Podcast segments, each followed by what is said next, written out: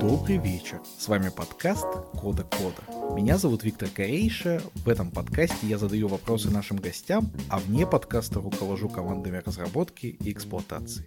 А я Евгений Антонов. Моя роль в подкасте – докапываться до сути тем, которые мы обсуждаем. Вне подкаста я делюсь своими мыслями в телеграм-канале Темлит Очевидность, руковожу разработкой и консультирую людей и компании. Этот сезон мы делаем вместе с Авито Тех, драйвовой командой инженеров, которые ежедневно улучшают сервисы Авито и прокачивают себя. Ребята создают технологии, которыми пользуются треть жителей России каждый месяц. Сегодня, мои дорогие слушатели, мы поговорим про work-life balance, ну или, переводя на русский, баланс работы и жизни. Мне бы хотелось поделиться с вами, что сам термин меня дико бесит. Как будто работа и жизнь – это вот две вещи, которые нужно каким-то образом балансировать, типа 50 на 50. У меня есть ощущение, что люди, которые этот термин употребляют, они очень сильно лукавят, потому что на самом деле они имеют в виду баланс между работой и отдыхом. А ты как думаешь, Жень? Да нет, кстати. На мой взгляд, вот термин, где баланс между работой и жизнью, он вполне валиден. Одно дело, ты поработал, и ты просто отдыхаешь, не знаю, там валяешься на диванчике. Другое дело, что за пределами монитора, я говорю монитора, потому что тут в основном-то мы айтишники собрались, часто у нас работа достаточно глубоко вот в нас проникает, затягивает глубоко, и мы как-то вот выжигаем свои глазки монитором и вокруг жизни не видим. Но за монитором эта жизнь есть, она бьет ключом, и очень часто мы можем об этом забывать, закопавшись в там, свои задачи, свои проблемы рабочие, которых сколько бы ты ни закапывайся, все равно ты все их не успеешь сделать. И получается, что действительно мы можем, на мой взгляд, запросто упускать какую-то важную часть жизни, поэтому я к этому термину претензий не имею. Тут ведь есть очень простая такая ловушка. Определить, где граница между работой и неработой, это вообще-то не так уж и просто. Вот ты говоришь за монитором, а очень много из моих знакомых, и я тоже за монитором не только работу работаем, а еще и, например, подкаст пишем. Кто-то кино смотрит, кто-то в компьютерные игры играет. Это же тоже все за монитором. Ну, то есть само по себе определение, что работает то, что за монитором, а жизнь то, что вне монитора, оно же какое-то очень странное. Знаешь, это такой, ну, несколько был собирательный термин. Часто все-таки мы айтишники, мы там на работе друзей знакомых каких-то заводим, мы с ними куда-то ходим, общаемся, и очень часто даже там, приходя в какой-нибудь, не знаю, там бар, ресторан, какую-то там кафешку, мы часто обсуждаем работу, и, в общем-то, мы до сих пор варимся в этой работе, даже вне монитора мы варимся в этой работе. А лучше, наверное, меня поймут те, кто, возможно, ходит, я не знаю, там в какие-нибудь, допустим, спортивные секции, куда собираются абсолютно все люди, неважно, ты айтишник или нет. Вот, допустим, я хожу на секцию по борьбе. У нас там и строители, и работники метрополитена, и там студенты, и айтишники тоже есть. Когда ты в раздевалке обсуждаешь какие-то интересы, кто там чем занимается, ты понимаешь, что вообще очень много разнообразия в жизни вот по времяпрепровождению. Не обязательно только заниматься там работой, бесконечной учебой, слежение. Затем, какие новые фичи вышли в языке, завезли дженерики в Go, как работает новая кавка, и вот это вот все. Так что я думаю, наверное, лучше об этом можно понять, выходя немножко из айтишного пузыря. Ну, то есть для тебя вот та часть, которая лайф, это про хобби. Наверное, это просто про разнообразие жизни. Вот есть работа, а есть, допустим, хобби. Ну, я люблю там, может, там спортом заниматься, может быть, там в компьютерные игры поиграть. Но я же с удовольствием пойду погуляю по Питеру, по которому я искренне люблю гулять. Я могу сходить в музей, я могу сходить в театр, могу там на лодочке пойти поплавать, в настольный теннис там с друзьями поиграть. То есть это вот про разнообразие, то, из чего наша жизнь состоит. Для меня вот это вот лайф. Ну, а вот запись подкаста кода-кода для тебя лайф или ворк? А вот это как раз на стыке. Потому что, с одной стороны, это, ну, так или иначе, какая-то рабочая активность, ну, около рабочей активности. С другой стороны, мне это искренне интересно. Поэтому у меня вот это вот нечто среднее. И именно поэтому мы с тобой в 8.30 вечера сидим и занимаемся вот этим, на это не жалуемся и даже какое-то удовольствие, наверное, получаем. Короче, я тут такой душнило, потому что я сам для себя с огромным трудом отвечаю на вопрос, что такое work, что такое life. Потому что кроме непосредственной работы где у меня условно трудовая книжка лежит, у меня еще куча активностей, которые скорее работа. Хотя ну, вот непонятно по какому фактору можно понять, что из этого работа, что не работа. Если то, что приносит денег, Так, в общем, и работа тоже не всегда приносит денег, если честно. Я, например, когда свой бизнес начинал, мы несколько месяцев вообще ничего не зарабатывали. Тогда это типа не считается, что ли, за работу? Тоже как-то странно. Если говорить о том, что приносит удовольствие, так наоборот, тут и очень многие рабочие активности мне тоже удовольствие приносят. А многие не приносят и не рабочие, да, типа, не знаю, я вот э, терпеть не могу по дому что-то делать. Мне очень стыдно за это. Но я вообще не тот человек, который пылесосит и может подпевать какую-нибудь песню. Я прямо беру пылесос и ненавижу в этот момент абсолютно все. Купи робот-пылесос. У меня есть робот-пылесос, но, к сожалению, он пока не такого уровня, чтобы обычный пылесос вообще не нужен был. О, у господина высокие требования. Или у моей жены. Тут вопрос еще, у кого высокие требования. Короче, очень сложно понять, что такое work и что такое life вообще. Не могу придумать критерий, по которым вот у меня можно прямо разделить. Предлагаю тебя взять за эталон work-life balance. В смысле, поскольку я не могу разделить, значит, у меня точно 50 на 50, да? Да, ты идеально, идеально сбалансированный человек. И сферический еще. Идеально сферический человек, это тоже про да. Но если переставать душнить и возвращаться все-таки к теме, то обычно, когда говорят про work-life balance, в первую очередь упоминают то, как правильно тайм-менеджерить, то, как правильно отдыхать, то, сколько времени нужно отдыхать, то, сколько времени нужно работать. И тут на самом деле гигантское количество мифов.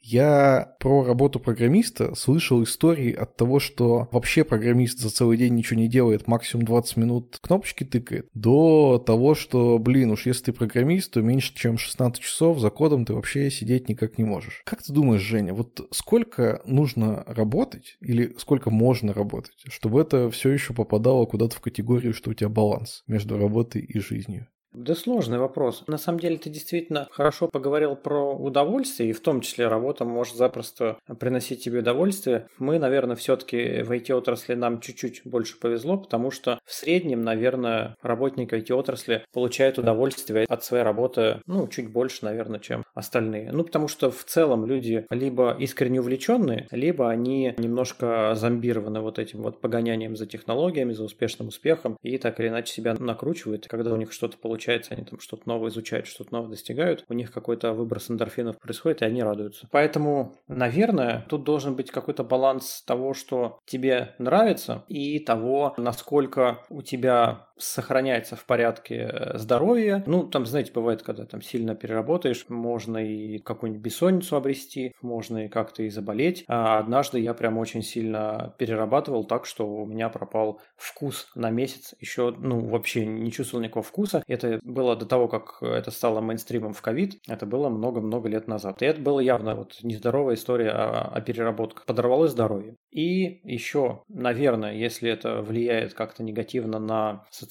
сферу, если вы сильно забили на друзей, на семью, на детей, на супругов, то здесь какая-то тоже, наверное, возможно, это тревожный звоночек, на который хотя бы нужно обратить внимание и как-то проанализировать. Обязательно ли так должно происходить? Может быть, что-то все-таки можно поменять, может быть, что-то нужно поменять, а может, все окей, может, так и нормально. Вот, это тоже бывает, но, тем не менее, если вот какая-то часть начинает сильно хромать, то это повод провести анализ. Я читал или слышал в каком-то подкасте, к сожалению, не в подкасте Кода Кода, но теперь вы услышите в подкасте Кода Кода, что в целом жизнь человека можно представить как некого какого-нибудь осьминога. И вот у тебя одна нога это работа, другая нога это семья, третья нога это какие-то там творческие потребности, четвертая нога это здоровье. Ну и, в общем, сколько надо ног придумайте. И если у тебя одна нога там сильно удлиняется, другие, соответственно, укорачиваются, потому что, ну, баланс так или иначе сохраняется, часов до сих пор в сутках 24, то у тебя получается хромая смена осьминожина, которая, она, конечно, идет куда-то, но хромает плохо ей. Поэтому, наверное, за балансом вот этих вот ног, а за их длиной, э, я бы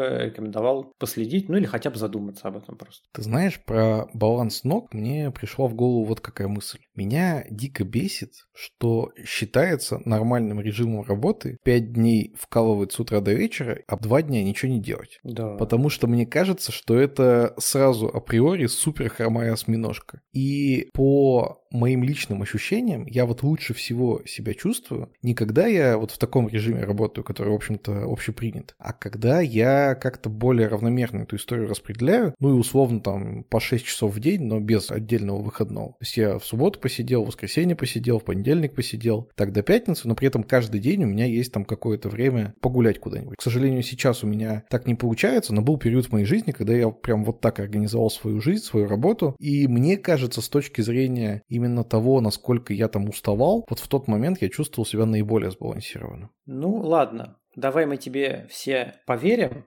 что типа 6 часов работы в день для тебя это прям легкий вариант. Потому что, ну, мы, конечно, знаем, что 8 часов в день, там, стандартный рабочий день. Мы все взрослые люди. Давайте не будем обманываться. Зачастую мы, конечно, из этих 8 часов, не все 8 часов согнулись за клавиатурой, что-то печатаем, разгибаемся, через 8 часов идем домой. Скорее всего, мы тоже там где-то как-то шаримся, новости читаем там во всяких столовых, заседаем там э, в курилках, кто курит, перекуривает и так далее. Но, тем не менее, я тебя понял. Я, в принципе, тоже люблю какую-то равномерность.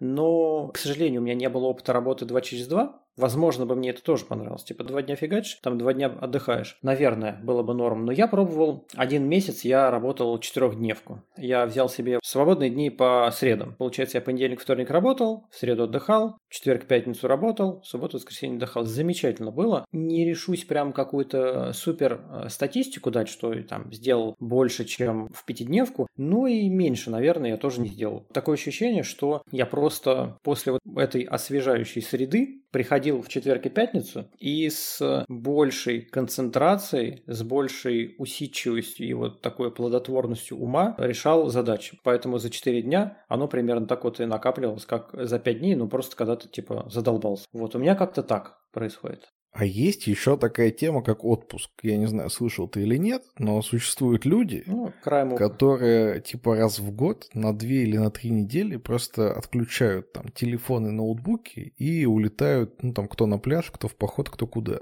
Я так ни разу в жизни не делал, но я видел этих людей, которые возвращаются из этого отпуска, и они же потом вообще жестко разбитые. Они потом еще месяц, ну прям ничего не могут сделать. И у меня есть ощущение, что это прям пагубная история. Вот сейчас меня закидают помидорами, и ты тоже меня, наверное, сейчас закидаешь помидорами, но я готов выдержать этот помидорный град, потому что я абсолютно уверен, что выпадать из э, какого-то потока на длительное время, ну там на три недели, на четыре недели, это жестко пагубно влияет не на то, что даже ты сделаешь, там, не на компанию, не на карьеру, фиг бы с ней, а это именно на тебя пагубно влияет. Действительно, я тебя закидаю помидорами, и я призываю зрителей, ну, не кидать тебя помидорами, но принять твою некую особенность, потому что вот я искренне поражаюсь твоей работоспособности. Ну, наверное, не все знают, но Витя, он и на работе большой начальник, который много всего делает. Он и в ПК айтишной конференции, он записывает один подкаст, возможно, не знаю, там секретик или нет, если что вырежешь, записывает другой подкаст. И в целом очень много всего делает вот прям вообще дофига. При этом никогда не жалуется, никогда не соскакивает, никогда не срывается, и это типа исключение, чем правило. В среднем люди как-то немножко не так существуют, но, тем не менее, я горячо поддерживаю идею своевременно сходить в отпуск, и я видел неоднократно истории, когда человек просто много дел, много дел, много дел вот накапливается, он устает, начинает все сильнее-сильнее на работе там потихонечку задалбливаться, начинает злиться все сильнее сильнее. Сначала он злится на задачи, потом на тех, кто ставит там якобы тупые задачи, потом на тех, кто фуга, да какие коллеги, кто такой там говнокод написал, кто вот, вот этот там ужасный макет нарисовал, и в итоге он уже всех ненавидит, потом идет в отпуск, счастливо две недели отдыхает, возвращается, и это уже там другой человек, который такой, о, все, коллеги, здравствуйте, классно, давайте работать. У меня был однажды прямо случай похожий, потому что очень долго я работал без отпуска, и я только хотел сходить в отпуск, как у меня коллега уволился, и мне нужно было, грубо говоря, за двоих там работать, потому что был жесткий дедлайн. Я и так был на фоне такой достаточно большой усталости и давно не отдыхал. Еще за двоих там фигачил несколько месяцев, все в таком авральном режиме, в агрессивном. И действительно, я уже так думал, блин, какие сволочи, как я с ними работаю, вообще просто некомпетентные какие-то, как так можно, вообще ужасно. И я пошел на три недели в отпуск, потому что я говорю, чуваки, я нет, я за две недели, я не смогу отдохнуть нормально. Я пошел на три недели в отпуск, и я сделал ловкий ход. Я пошел в декабре. Обожаю ходить в отпуск, кстати говоря. Получается, я пошел на три недели в отпуск в декабре, и потом, как только пришла пора выходить из отпуска, у меня еще были январские праздники.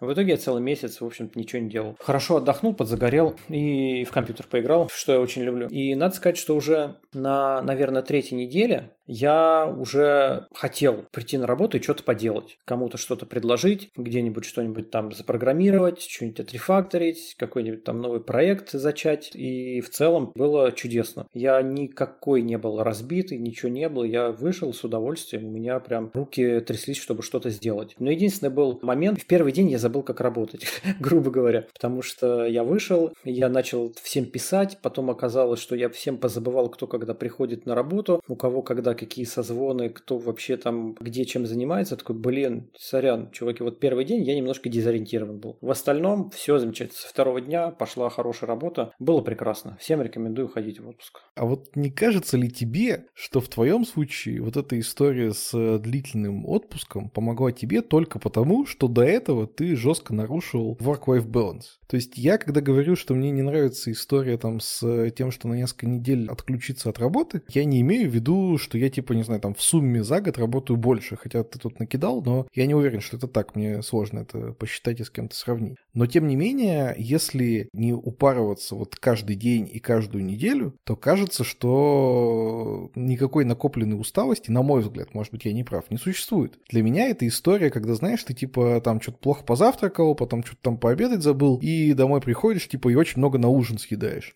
но это абсолютно не помогает. Ну, то есть, когда ты пришел вечером домой и много съел на ужин, то в итоге тебе все равно плохо. И пищеварению твоему плохо, и там, не знаю, и спишь ты плохо, и там, если ты хотел похудеть, то, в общем, это тоже совершенно никак не работает, или там массу набрать. Короче, это по-любому плохо. То есть, хорошо есть там по чуть-чуть маленькими порциями. Может быть, здесь такая же история. То есть, хорошо все-таки отдыхать по чуть-чуть маленькими порциями. Я вот не имею ничего против, более того, я активно пользуюсь тем, что можно взять там 2-3 дня на какой-то отдельный проект или съездить на какую-нибудь конференцию или съездить там с каким-нибудь родственником помочь, что-нибудь такое. Но вот история с тем, что ты типа на 3-4 недели выпал, меня просто пугает. Я с тобой в целом согласен, но у этого есть э, пара нюансов. Первый нюанс – это то, что ты должен действительно соблюдать идеальный баланс. И, честно признаться, ну, мало у кого получается соблюдать этот баланс. Где-то тебя внешние события пушат, там, дедлайны, менеджеры тебе все кричат, хлещут тебя там вожжами и говорят, давай, давай, дедлайн, там, спринт, у тебя сторипоинты сейчас горят, давай, типа, делай. Жмут людей. Так где-то наоборот. Человек жмет сам себя, потому что, опять же, у нас в IT культ достигаторства, культ того, что ты должен, обязан все знать, что вот новое в индустрии, а оно выходит настолько всего нового, что тебе в голову никогда не не залезет, но ты все равно пихаешь. И ты пихаешь на работе, ты пихаешь до работы, ты пихаешь после работы, ты тут в нем работаешь, потом вечером что-то учишь, потом ночью у тебя подпроект, а на выходных ты на хакатоне сидишь, и ты такой, блин, я должен, я обязан. И здесь трудно соблюсти вот этот вот work-life balance как раз, который бы и позволил бы тебе бесконечно долго работать, не выпадая там никуда надолго. Это вот первое.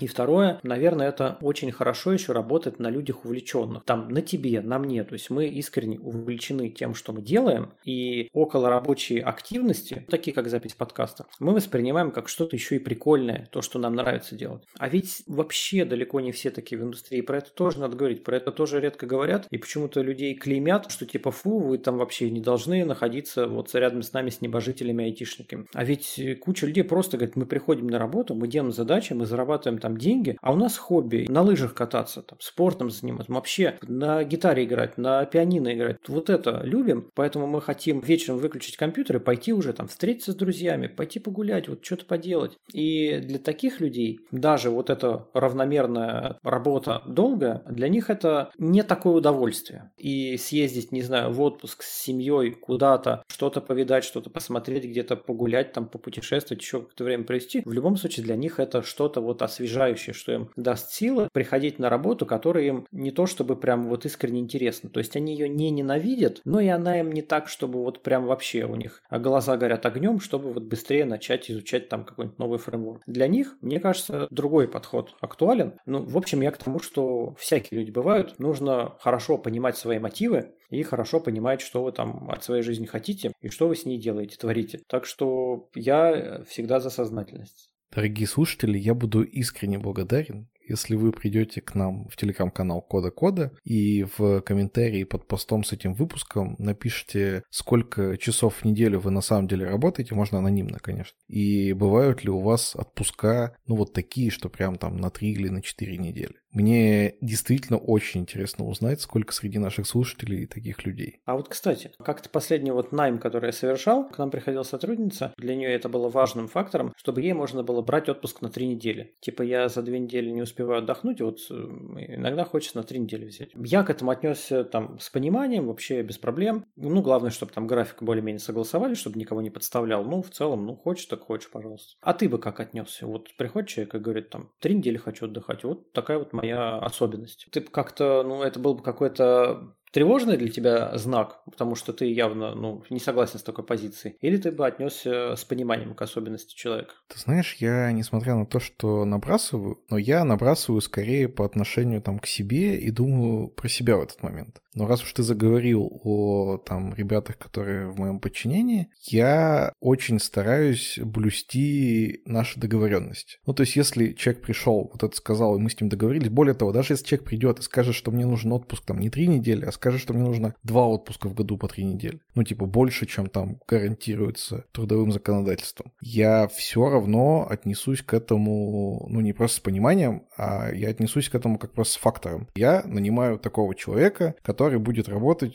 в год не 11 месяцев, а там 10, например. Ну и, конечно, для меня это будет какой-то фактор, который я учту, наверное. Но в целом я не считаю, что это плохо. Ну, что ж, звучит э, разумно. И я рад, что ты бы э, не стал ставить крест на человека так. Но вот если говорить про мою осознанность как руководителя, то я изо всех сил стараюсь работать с ребятами, чтобы они отдыхали именно вот на протяжении дня или на протяжении недели, чтобы в целом как бы какой-то большой переработки не было. Потому что я прекрасно понимаю, что если человек там какой-то день сидел за кодом 12-14 часов, то в следующий день ты, конечно, его физически можешь посадить, но, скорее всего, он ничего не сделает, а может быть даже еще немножко навредит. Поэтому вот за этим я стараюсь внимательно следить, если я вижу, что что-то человек очень рано пришел и очень поздно уходит, то я изо всех сил, э, конечно, постараюсь ему помочь, разобраться, в чем проблема, дать ему индульгенцию на то, что даже если он какую-то задачу не сделал, что все равно можно это все оставить там на следующий день. Ну, если нельзя оставить на следующий день, то может там кому-то передать. Но вот в долгосрочном периоде я знаю, что нужно следить за тем, чтобы все ходили в отпуск там минимум на две недели в году, а, но мне тяжело это дается.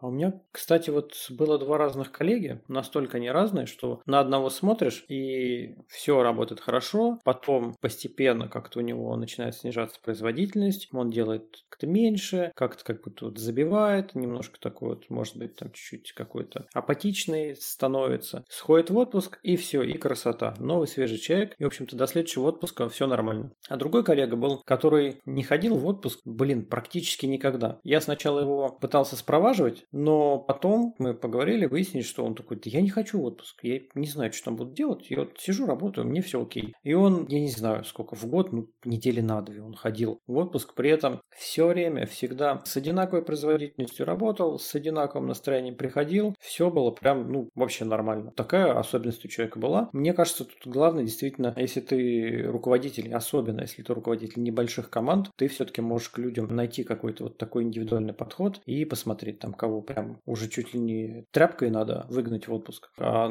до кого-то можно и не докапываться. Ну, нравится человек работать, ну, не хочет, ну, вот не знает, чем он будет заниматься. Его жизнь, он сам решает, что с этим делать. Индивидуальный подход тут я рекомендую. Мне кажется, что мы можем с тобой дальше полемизировать по этому поводу, делиться какими-то историями, но очень хочется послушать не только нас с тобой, но и наших замечательных гостей. Поэтому предлагаю прямо сейчас пригласить в виртуальную студию нашего первого гостя Ярослава Хребкова.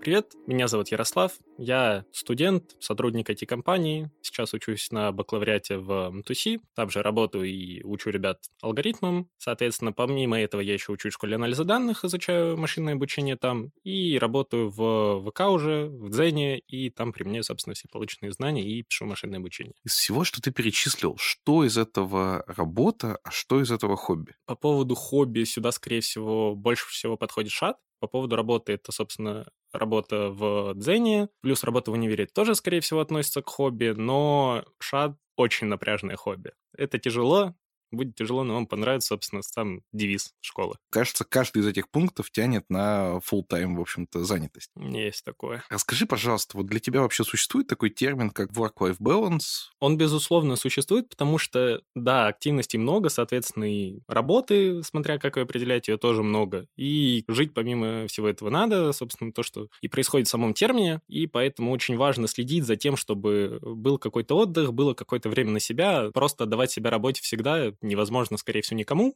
По крайней мере, я таких случаев не встречал, ну и сам понял, что я весьма не железный. Как много ты работаешь? Ну, основное место работы, собственно, ВК у меня отнимает полноценные 40 часов в неделю. Работа в универе у меня отнимает от 14 до 18, наверное, часов в неделю. Это если чисто про работу. Шат может дополнительно отнимать, опять же, все 40 часов, и это зачастую бывает больно. Если я правильно посчитал математику, то кажется, что у тебя на сон остается часов 25 в неделю. Это если ты еще мгновенно перемещаешься. Какое-то время было так. Сейчас это все чуть-чуть пооптимизировано, поэтому все нормально. Какое-то время у меня действительно была работа full time плюс шат отнимал по-прежнему те же 40 часов, но у меня учеба в универе отнимала гораздо больше времени, чем сейчас весь универ суммарно. Соответственно, с универом получилось чуть-чуть это все пооптимизировать, и сейчас я могу себе позволить не спать по 4 часа каждый день, а все-таки побольше и более-менее хоть как-то следить за своим здоровьем, позволять себе отдыхать. Сколько, на твой взгляд, в целом человек может работать? Понятно, я имею в виду не там одну неделю, можно как-то выложиться, что-то сделать,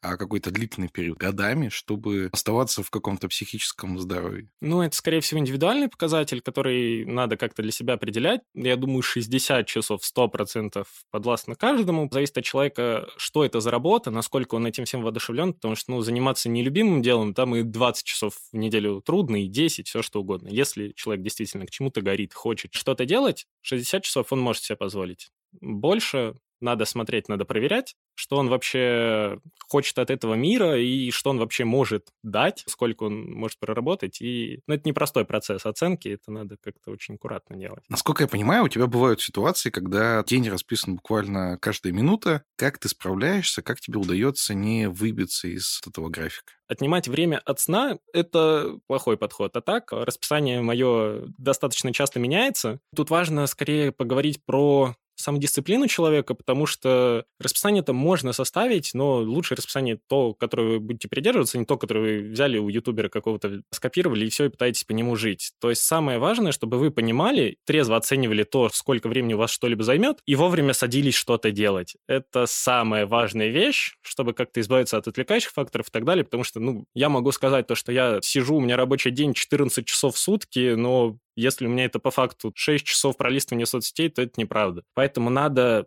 четко разграничивать, что вы делаете. Ну, для такого отлично подходят там всякие эти помидорки. Попробуйте, если вдруг понимаете то, что у вас проблемы с продуктивностью, то, что они очень хорошо позволяют сесть и начать работать. Мой типовой день — это я просыпаюсь в 7.30 утра, к сожалению. Собственно, там меня начинается различная утренняя рутина. Она не такая гламурная, как, опять же, могут показывать какие-то ютуберы, что они там делают какой-то смузи, тренировки и так далее. Начнем с того, что я очень тяжело просыпаюсь, опять же, из-за нагрузки, и за сном очень важно следить. В итоге я могу там 10 минут просыпаться, потом я пойду в душ, успею позавтракать, и то завтрак — это такая интересная тема. Если бы, наверное, не моя девушка, которая просто огромное спасибо, у меня с этим вообще все плохо было бы, потому что надо собраться, надо что-то сделать, пошел в душ, там как-то уложился, сделал прическу, пошел позавтракал завтраком, который уже есть, за 5 минут, собрался и все. Тот момент, почему я пью энергетики, потому что я не успеваю себе чай сделать зачастую. Я завтракаю 5 минут, а тут чай надо 5 минут делать. Не. Собственно, я встаю, собираюсь, еду в универ обычно, у меня там первые пары стоят. После этого одну-две пары я где-то посидел, дальше у меня все может чуть-чуть варьироваться, но примерно где-то там в 12 часов я оказываюсь на работе в офисе. Вечером я могу либо остаться в офисе, еще послушать пропущенные какие-то вещи в шаде, либо поехать, возможно, в шат чуть пораньше, и там еще на лекции зачастую иногда поработать. И часов в 9 обычно я оказываюсь дома, сижу, работаю еще немного, полчасика 40 минут могу чисто подыхать и потом спать. Вот эти 40 минут, которые у тебя остаются,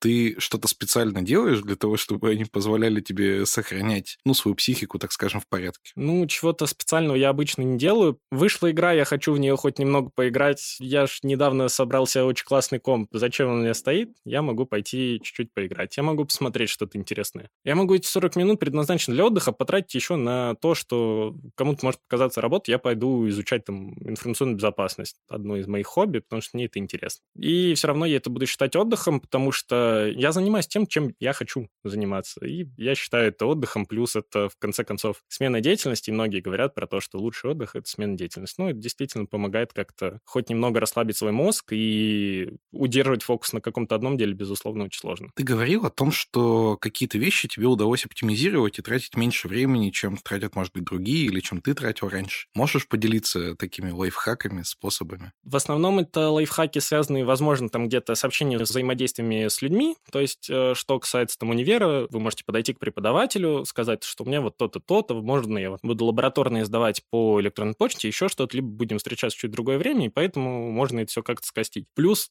ну, самая важная вещь вообще в целом – это коммуникация, и особенно в плане оптимизации. Если рассматривать тот же самый универ, то можно просто одногруппниками поделить какое-то задание, объединиться, и общими усилиями потом каждый сдаст свое. В том числе это очень сильно помогает в ШАДе, потому что, я не знаю, если бы не люди, я почислился после первого семестра, возможно, потому что очень многие вопросы, над ними действительно приходится очень долго сидеть, а когда у тебя есть какой-то вот там друг, товарищ в каком-то чатике соседнем, ты пошел, спросил, он тебе подсказал более-менее, как он это делал, либо там скинул ссылку, где это можно почитать, и это уже оптимизирует винную долю. И ну, о самом себе надо позаботиться, если вы встречаете какую-то задачу, с которой есть шанс, что вы встретитесь еще раз, отложите себе где-нибудь либо какие-то материалы, либо подумайте, как это там пооптимизировать можно, какой-нибудь скриптик написать, либо какой-либо другой шаблон. В общем, хоть какие-то шпаргалки на будущее, чтобы вы могли их использовать еще раз чтобы они вам были полезны. Если я правильно тебя слышу, то ты посещаешь одну-две пары в день, 5-6 дней, то есть это, наверное, там пар 10-12. Скорее всего, ты прогуливаешь примерно половину, если не две трети. Как тебе при этом удается дальше учиться? И вообще,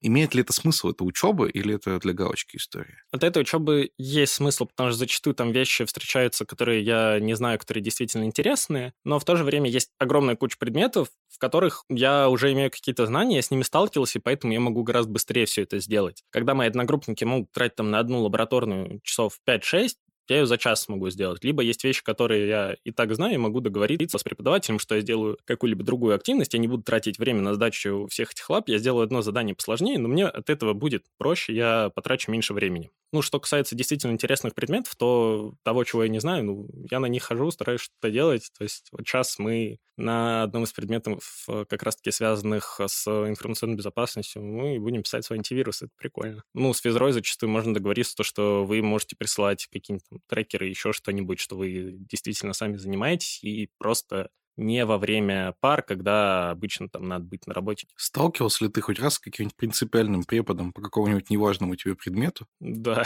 От такого никуда не деться, ну и что поделать? Общайтесь с людьми, то есть на работе, особенно если там какой-то отдел маленький, можно встречу перенести, и все, если она стоит в это время, и оказаться в универе, все сдать. Да и к тому же многие разрешают какую-то минимальную удаленку. Во время пар, особенно если там преподаватель отмечает на лекциях, никто не запрещает самому в это время сидеть работать, потому что, опять же, если предмет не важный, то как бы и лекция вам не особо важна, а вот если за посещение лекции вам потом автомат поставят, то это уже весомый аргумент. Ну и лабы тоже бывают по всяким таким предметам, но, опять же, либо это взаимодействие с одногруппниками, либо просто надо переступить через себя и понять то, что это сделать надо, потому что очень большое количество времени у меня в один момент отнимало то, что я просто сам себе говорил, я ж не хочу это делать, не хочу. Но понял, что я должен это делать. У меня, не знаю, как-то очень много каких-то стоицистских, наверное, э, выводов и приемов, которые я использую в плане взаимодействия с самим собой, чтобы заставить себя что-то делать. Ну, иногда надо что-то делать, да. И от учебы есть смысл, это сто процентов так. Может быть, не от бакалавриата, потому что, опять же, до этого учился очень много помимо универа. Сейчас огромное спасибо Шаду. Я столько информации никогда не получал. Мозгу реально иногда становится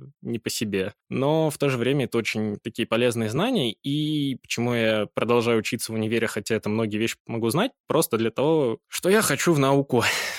надо пройти все эти этапы, даже если все это ты уже знаешь, чтобы потом пойти в магистратуру, где, возможно, ты тоже уже знаешь, и дальше уже толкать все эти вещи вперед, писать кандидатские, докторские. Расскажи немножко про работу. Знает ли твое начальство про то, что у тебя вообще это еще куча всяких активностей? Да, начальство знает, и в этом плане очень интересный момент, то, что не всегда получалось попасть в какие-то другие места на более ранних этапах жизни. Допустим, когда есть вариант пойти в очень классную команду, я прихожу на финальное собеседование с тем лидом, мы общаемся о том, что вообще происходит, и ему ну, не нравится то, что я столько времени могу еще на что-то тратить. Такое, безусловно, было, но мое начальство сейчас в курсе, и, соответственно, их это устраивает устраивает, я рабочие задачи выполняю, по дедлайнам успеваю, что еще можно пожелать? Помогает ли тебе то, что сейчас очень много кто работает удаленно, соответственно, многие коммуникации асинхронные? Да, это, безусловно, очень сильно помогает. Я никогда не был особым сторонником того, что если надо решить какой-то маленький вопрос, надо либо ногами дойти до какого-то человека, либо назначать встречу. Мне гораздо проще написать сообщение. И вот культура удаленки в этом плане очень сильно помогла. То, что реально время на общение экономится. Не надо выделять какие-то полчаса на то, чтобы обсудить какую-то маленькую деталь, которая выясняется в чате чате за 5 минут, пусть и по большому интервалу времени, но в это время можно делать что-нибудь другое полезное. Расскажи немножко про шат. И вообще-то не все наши слушатели понимают, о чем речь, поэтому, наверное, стоит начать с того, что это вообще такое. Шат, собственно, школа анализа данных, это такой проект от Яндекса, которому в 22 году исполнилось 15 лет. Это невероятно классное место для программистов всех причастных, но в основном он предназначен для всяких датсатанистов,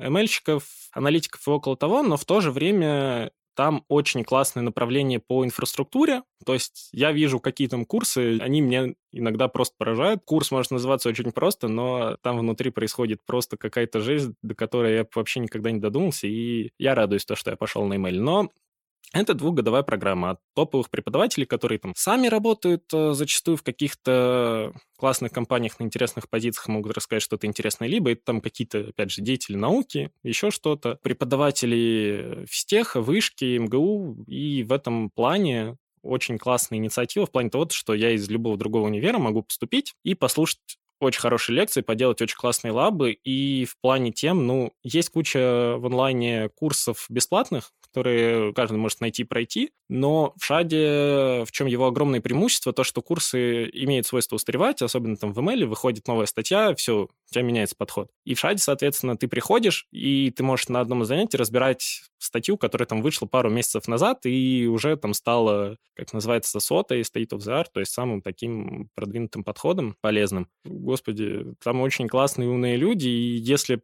не они, в том числе, вот с психикой как раз-таки было бы потруднее, потому что есть различные мероприятия, когда можно просто с людьми, порой иногда в таком же состоянии, немного офигевшим от всего, э, сходить, хотя бы немного развеяться э, в бар еще куда-нибудь, либо просто посидеть в самом шаде, поиграть во что-нибудь. Две учебы и работа — это такие штуки, на которые ты подписался, и теперь там сколько-то лет от этого не отмажешься. Но при этом, при всем, вот мы в кулуарах обсуждали, что у тебя есть еще целый ряд активностей, ты в университете активно участвуешь тем, что тренируешь и сам участвуешь в соревнованиях по программированию. Я знаю, что и в Шаде ты тоже остаешься активным участником сообщества, комьюнити. Я даже не спрашиваю, откуда у тебя берутся на это силы, потому что вряд ли ты мне на это ответишь. Но откуда у тебя берется на это время? Тут очень сложный момент, то, что в Шаде я очень стараюсь оставаться активным участником комьюнити, потому что мне предложили в прошлом году пойти стать джедаем, то есть наставником для первокурсников, которые придут. Я думал то, что вау, это будет очень классно, но, к сожалению, потом, когда дело дошло до, собственно, мероприятий и их организации, то есть то, чем должен заниматься как раз-таки джедай, я понял то, что я не совсем ввожу это все, и я могу поучаствовать в каких-то там праздниках, еще чем-то в шаде, но организовывать очень тяжело, и я не смог себе такого позволить. Но я продолжаю участвовать во всяких активностях, да, но они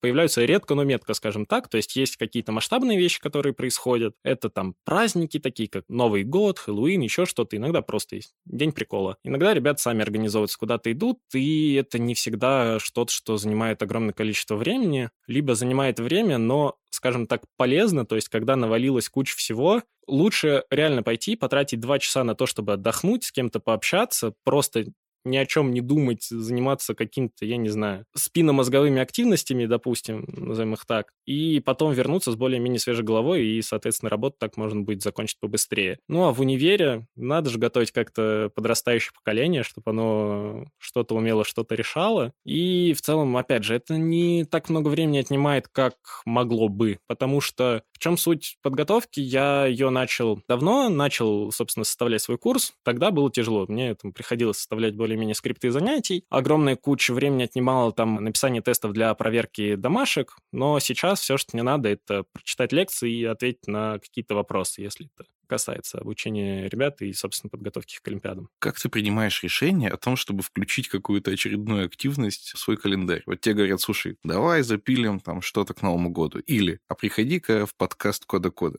Это очень интересный момент, и тут как раз-таки все планирование начинает биться отовсюду, и начинаешь еще лучше понимать, зачем, собственно, все это надо, зачем надо планировать. Во-первых, у меня расписан календарь, где у меня записано, что у меня когда, и, во-вторых, у меня есть страничка в Notion, которую я активно веду, и у меня там есть список дедлайнов, которые у меня отсортированы по тому, где они, то есть универ, работа, шат, все дела. И самое важное, что они отсортированы по срочности. Я вижу, что у меня и когда горит. Если я вижу то, что мне предлагают какую-то вещь, которую я сейчас просто никак не смогу позволить, у меня там три дедлайна еще вчера сгорели, и сейчас надо все делать, то, скорее всего, придется отказаться. И тут, ну, просто, опять же, самое главное — это оценивать сколько задач до какого момента есть, и самое важное, чтобы это было перед глазами, и не надо было это все вспоминать, потому что иначе, опять же, можно потратить много времени, и по факту иногда за все это время, что ты потратил на то, чтобы взвесить какие-то там три активности, которые предложили за неделю, ты мог позволить себе одну из этих активностей. Work-life balance — это ведь еще про то, как ты проводишь рабочее время или время учебы. Расскажи, насколько вообще напряжно тебе работается или учится, насколько тебе тяжело вот в моменте. Это такая плавающая вещь, то есть все зависит от стечения обстоятельств. Если рассматривать это как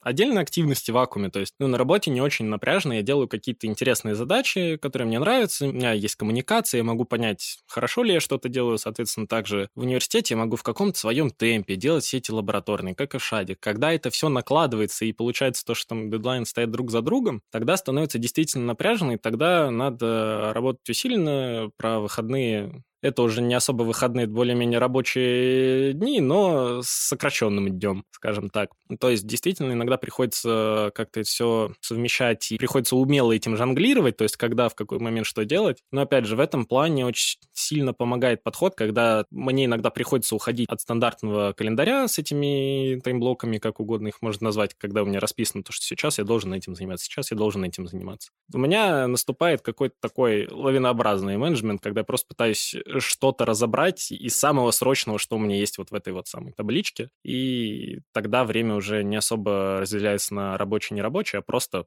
пока не сделаю, делаю это, потом... Бывает ли так, что тебе приходится что-то выкидывать из календаря? Ну, то есть, да, ты должен это сдать, но ты понимаешь, что никак не успеваешь, и вот прощаешь себя за это? Ну, придется прощать. Бесконечно себя винить нельзя, иначе очень грустно становится. Но тут очень важно взвесить каждую активность, то есть универшат там работа, что в конце концов важнее. Ну, в данный момент времени мне важнее всего там по работе что-то успеть. Ну, если я в какой-то момент понимаю, что я могу не успеть какую-то задачку, то я пойду поговорю с руководителем, и мы обсудим перенос дедлайна. В этом плане все окей, там можно что-то подвинуть. Если я что-то понимаю, что подвинуть нельзя, то я буду этому уделять время. Соответственно, дальше я буду смотреть, э, что у меня по шаду, благо шат — это такое место, в котором красный диплом получить очень трудно, и я еще, когда только пришел, понял то, что этот вариант не для меня, и я буду делать то, что смогу, минимально возможный какой-то набор домашек, либо еще что-то, чтобы получить диплом. Потом универ, ну, я понимаю, что если я какие-то вещи сейчас не сдам, то в крайнем случае я пойду на экзамен, либо преподу просто другое время доздам, и это все можно делать просто на протяжении всего семестра, как-то это все перенести, получить, возможно, оценку похуже, но универ, это, наверное, самая плавающая вещь. В ШАДе есть э, более строгие вещи с дедлайнами. С ШАДом и с универом там есть момент такой. Парето оптимизации и все подобное, и там никак иначе, кроме как применяя ее, то есть когда человек прикладывает 20% усилий, чтобы там получить абстрактно 80% выгоды, так, в принципе, это все и работает, потому что потратить там еще 80 оставшихся процентов усилий нельзя, они на другие активности размазаны. Давай поговорим про отдых. Чтобы сохранять как-то свое состояние, очевидно, что так или иначе нужно отдыхать. И мы уже проговаривали, что как минимум минут 40 в день у тебя обычно появляется на это дело. Расскажи, как ты отдыхаешь и ну как много ты отдыхаешь. 40 минут такая абстрактная цифра, которая меняется от недели к неделе, от дня к дню, и когда я просто понимаю то, что да, у меня куча всего, но я просто не вывожу, я смогу себе позволить пойти, опять же, там, полчаса поиграть посреди всего, либо самый рабочий вариант, который работает со мной, и когда я понимаю, что у меня куча всего, мне надо все это сделать, я пойду посплю полчаса.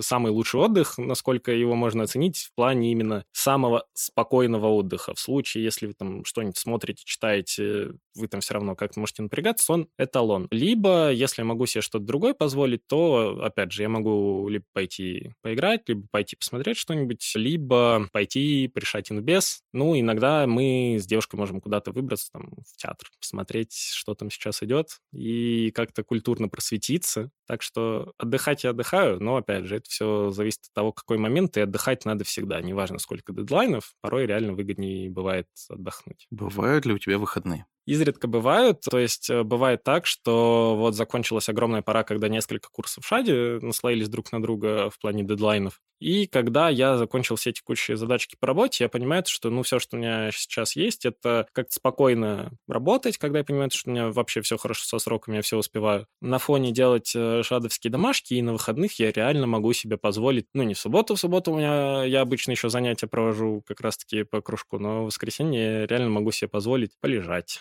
Если тебе выдался целый выходной день, то делаешь ли ты что-то специальное, чтобы на следующий день почувствовать себя отдохнувшим? Особо ничего специального я не делаю. Тут самое главное, просто чтобы я в какой-то момент такой, я отдыхаю. Наконец-то. В этом плане, да, есть такой момент, что я чувствую себя отдохнувшим просто за счет того, что вот это время я себе четко назначил, чтобы его потратить на отдых. Нельзя себя ругать за отдых, он необходим. Ты говоришь о том, что нельзя себя ругать за отдых, а у меня вот, по крайней мере, бывает, что если у меня есть какой-то незакрытый дедлайн, или я чего-то не сдал, там, не подготовил что-то, что обещал подготовить, то мне прям тяжело отдыхать. И несмотря на то, что я как бы лежу там на диване условно, но все время прокручиваю в голове, что я что-то не сделал, потом все равно чувствую себя разбитым. Бывает ли у тебя такое? Такое очень много раз было у меня раньше. В какой-то момент я уже, опять же, стал относиться к этому чуть иначе, потому что я понимаю то, что если я дедлайн до этого пропустил, то я с этим уже ничего не сделаю. Это произошло. Все, что я могу сделать, это сделать выводы какие-то и понять то, что, ну, здесь надо было больше времени этому уделить, Иначе у меня получаются такие последствия. Тут в плане того, чтобы не осуждать себя за отдых, за то, что что-то сделал, что-то не сделал, самая, наверное, рабочая вещь, которую я встречал, это максимально сильно дробить задачи, что в конце я мог просто посмотреть, что я не сделал в сравнении с огромным списком того, что я все-таки правильно сделал, то, что за это все я могу себе позволить отдохнуть. Очень важно, более-менее нормально, на работе там заполнять тикеты, у себя делать тудушки не просто для того, чтобы не забыть, что надо что-то сделать, а чтобы успокоить себя, что вы что-то сделали, и то, что это что-то потребовалось усилий, которые вам сейчас надо восстановить. А что за инструменты ты используешь для того, чтобы у тебя вот эти тудушки были в одном месте? Я услышал уже про Notion. Я почему спрашиваю? Вот у меня, например, есть рабочий календарь, где рабочие встречи. И есть, например, календарь, где я записываю, ну вот в том числе, когда у меня подкаст. И эти календари в разных приложениях, бывает так, что я их вовремя не сочетаю, и что-то там где-то у меня накладывается, и приходится разруливать. А у тебя, кажется, чуть даже больше, чем у меня должно быть вот этих вкладочек в телефоне. Я в какой-то момент все-таки заставил себя все переделать и сделать более-менее как-то оптимально в плане календаря. Главный вообще инструмент у меня это Google календарь Notion. С Google календарем я сделал отдельный календарь, дал доступ на его редактирование своим одногруппникам и сказал, хотите, чтобы у нас было красивое расписание в Notion, где вы можете посмотреть, что где происходит. Заполняйте. В этом плане не надо тратить много времени, если что-то поменялось. Правда, иногда одногруппники не особо добросовестные. Но, собственно, это у меня там одним цветом выделяется. Вся летом работу, ну, отдельный календарь, но чисто внутри Гугла. То есть, да, есть рабочий, корпоративный, но я просто обозначаю, где я работаю, где у меня просто встречи есть. Просто хотя бы там из безопасности вдруг там кто-то переживает, что поганый Google знает, о чем была встреча, то я просто помечаю, что у меня сейчас в этот момент есть встреча, и там, там мне другим цветом выделяется, и оно разграничено так, что я могу в любой момент взять и выключить отображение чего-либо, благо Google такой позволяет, и благо он позволяет делать так, что событие какое-то повторяется раз в две недели с каким-то количеством повторов, что очень полезно для универа. Ну и, соответственно, вот так вот можно наглядно смотреть, на что я потратил время. В плане отслеживания задач по-прежнему Notion, потому что, опять же, ну уж больно он классный. В основе всего там лежит одна табличка, внутри которой у меня там просто название дела, возможно, там ссылки какие-то и тег того, где все это действие находится. Потом я это все там из таблички сделал так, чтобы оно отображалось в таймлайне, потому что мне это просто удобнее смотреть, в какой момент у меня какой дедлайн, что меня подступает и так далее, чем в табличке, а то я вижу какие-то цифры непонятно, там 9-14. Так можно легко заметить, что это там 3 дня, и, ну, просто я вижу, что у меня есть какой-то дедлайн сейчас самый горящий, и я могу просто в рамках этого отображения вида таймлайна нажать на кнопочку, и все, и у меня дело пропадет, потому что там автоматически я фильтрую из выдачи сделанной и из прошедшими дедлайнами тоже. И в итоге у меня все вроде бы и хранится в одной табличке со всеми моими делами, но вижу я самое важное, то есть то, что я не сделал, и то, что вот надо. Бывает ли у тебя отпуск? Я за почти два года работ, собственно, они у меня примерно совпали с э, поступлением в ШАТ, ни разу не ходил в отпуск. У меня был его аналог, просто когда в августе 2021 года тогда же, когда я поступил в ШАТ, но занятия начались в сентябре. Я устроился на стажировку, но на фултаймовую. В итоге у меня тогда был чуть ли не самый тяжелый семестр в универе. У меня был первый семестр в ШАДе, который я по-прежнему считаю одним из самых напряженных, и была тогда еще вот эта вот фултаймовая стажировка. В сентябре начал учиться и все это совмещать, в ноябре я понял, что не, я не могу. И мне пришлось вылез, но отпуск я тогда еще не мог взять, и тогда я посидел, полтора месяца отдохнул, такой, ну, наверное, пора возвращаться, но тогда я уже пошел не на full тайм а я пошел в Яндекс на стажировку, я пошел на 20 часов в неделю, и дальше вот там полгода у меня прошли в более-менее привычном для меня темпе. Подожди, то есть полтора месяца — это только про работу речь, а от остальных активностей ты не отдыхал в это время? Ну, от универа, естественно, есть отдых в виде каникул, собственно, летних, зимних, не считая того, то, что им предшествует сессия, но вот так вот. В рамках подготовки там ребят к Олимпиадам я стараюсь не делать перерывов, но иногда это вынужденная мера. В рамках ШАДа, ну, тоже там есть семестр весенний-осенний, посередине есть хоть какое-то время для отдыха,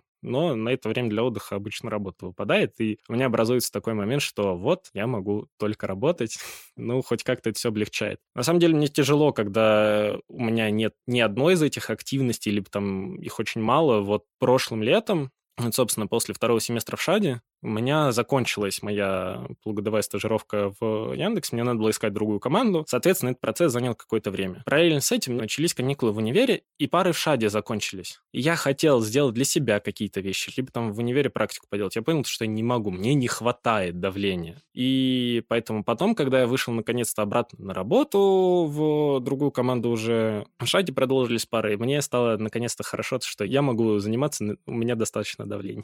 Когда ты сможешь позволить себе на две недели улететь в какой-нибудь Египет на пляже лежать? Это очень хороший вопрос. Наверное, скоро я смогу так сделать, но вопрос, захочу ли, потому что мне скорее захочется такого формата, что я захочу в удобный для себя момент на пару дней как-то отлучиться, чем там на две недели раз в полгода мне просто так будет комфортней, потому что, во-первых, за две недели я боюсь то, что я очень сильно размякну как-то. И в целом полгода непрерывной работы для меня, по-моему, все равно чуть-чуть многовато, и вот стоит поставить какие-то поменьше перерывы, но почаще. Ну Египет не мое.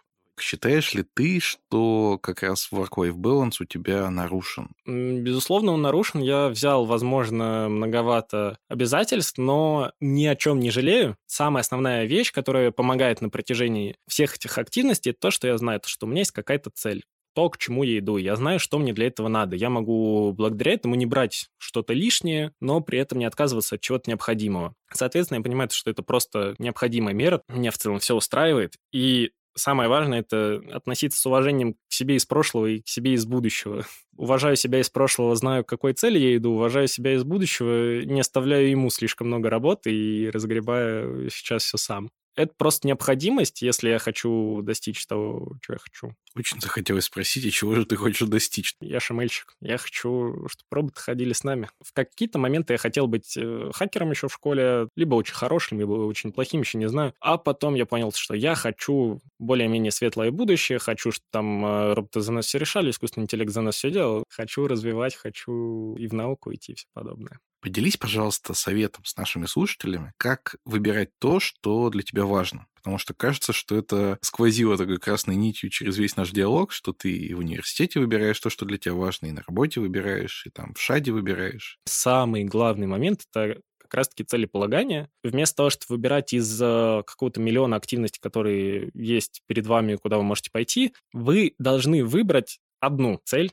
понимать, чего вы хотите от этой жизни, и дальше смотреть, можете ли вы э, как-то приблизить эту цель тем, что пойдете и займетесь чем-то, либо можете ли вы себе просто там в рамках свободного времени это позволить. Если ответ «да», то пожалуйста. Иногда там выбрать бывает тяжело, но от этого никуда не деться. Есть другие какие-то моменты, которые позволяют там выбирать, что сейчас там делать, всякие матрицы Эйзенхаузера. Срочно и важно, не срочно не важно и всякое подобное. Это тоже можно применять. И не стоит особо переживать, если цели нет, ее можно поставить, а потом поменять. В конце концов, ну, я считаю, если цели не менять или не менять там какие-то промежуточные задачи, которые могут быть, то вряд ли вы найдете свое счастье, потому что, ну, по-моему, к этому люди в основном должны стремиться, стать счастливыми, либо стать очень богатыми, но в этом плане тогда у вас метрика очень простая, и приближаться тоже очень просто. А так, вас в разные моменты будет тянуть к разному, но если вы поставите что-то монументальное, ну, может быть, выполнимое, может быть, невыполнимое, но если вы поймете, что вот это действительно я хочу это сделать меня счастливым, идите к этому. Если в какой-то момент появится что-то, что вас сделает еще более счастливым, поменяйте цель и, соответственно, меняйте приоритет. Мне кажется, мои дорогие слушатели, что осознать свою цель, построить план и двигаться по нему, это вообще такой супер универсальный совет, который мог бы решить очень много наших проблем. К сожалению, далеко не у всех это получается, и многие знают, что это не так уж и просто. Ну а теперь давайте пригласим в нашу виртуальную студию специального гостя Антона Моисеева, который расскажет нам, а как с work-life balance обстоят дела у сотрудников Авито Тех. Всем привет, меня зовут Антон Моисеев, я работаю в Авито, на позиции тимлида, руковожу командой логистики, мы делаем доставку силами продавца Авито. Это часть Авито доставки. Как много ты работаешь? Я стараюсь работать на самом деле примерно 8 часов. Это не всегда получается. Я уже где-то с год веду табличку с трекингом рабочего времени и стараюсь, чтобы как раз контролировать это время, ну, за 8 часов не вываливаться. А есть ли у тебя какие-то активности, кроме работы? Может быть, какое-то активное хобби? Ты пишешь по ночам операционные системы?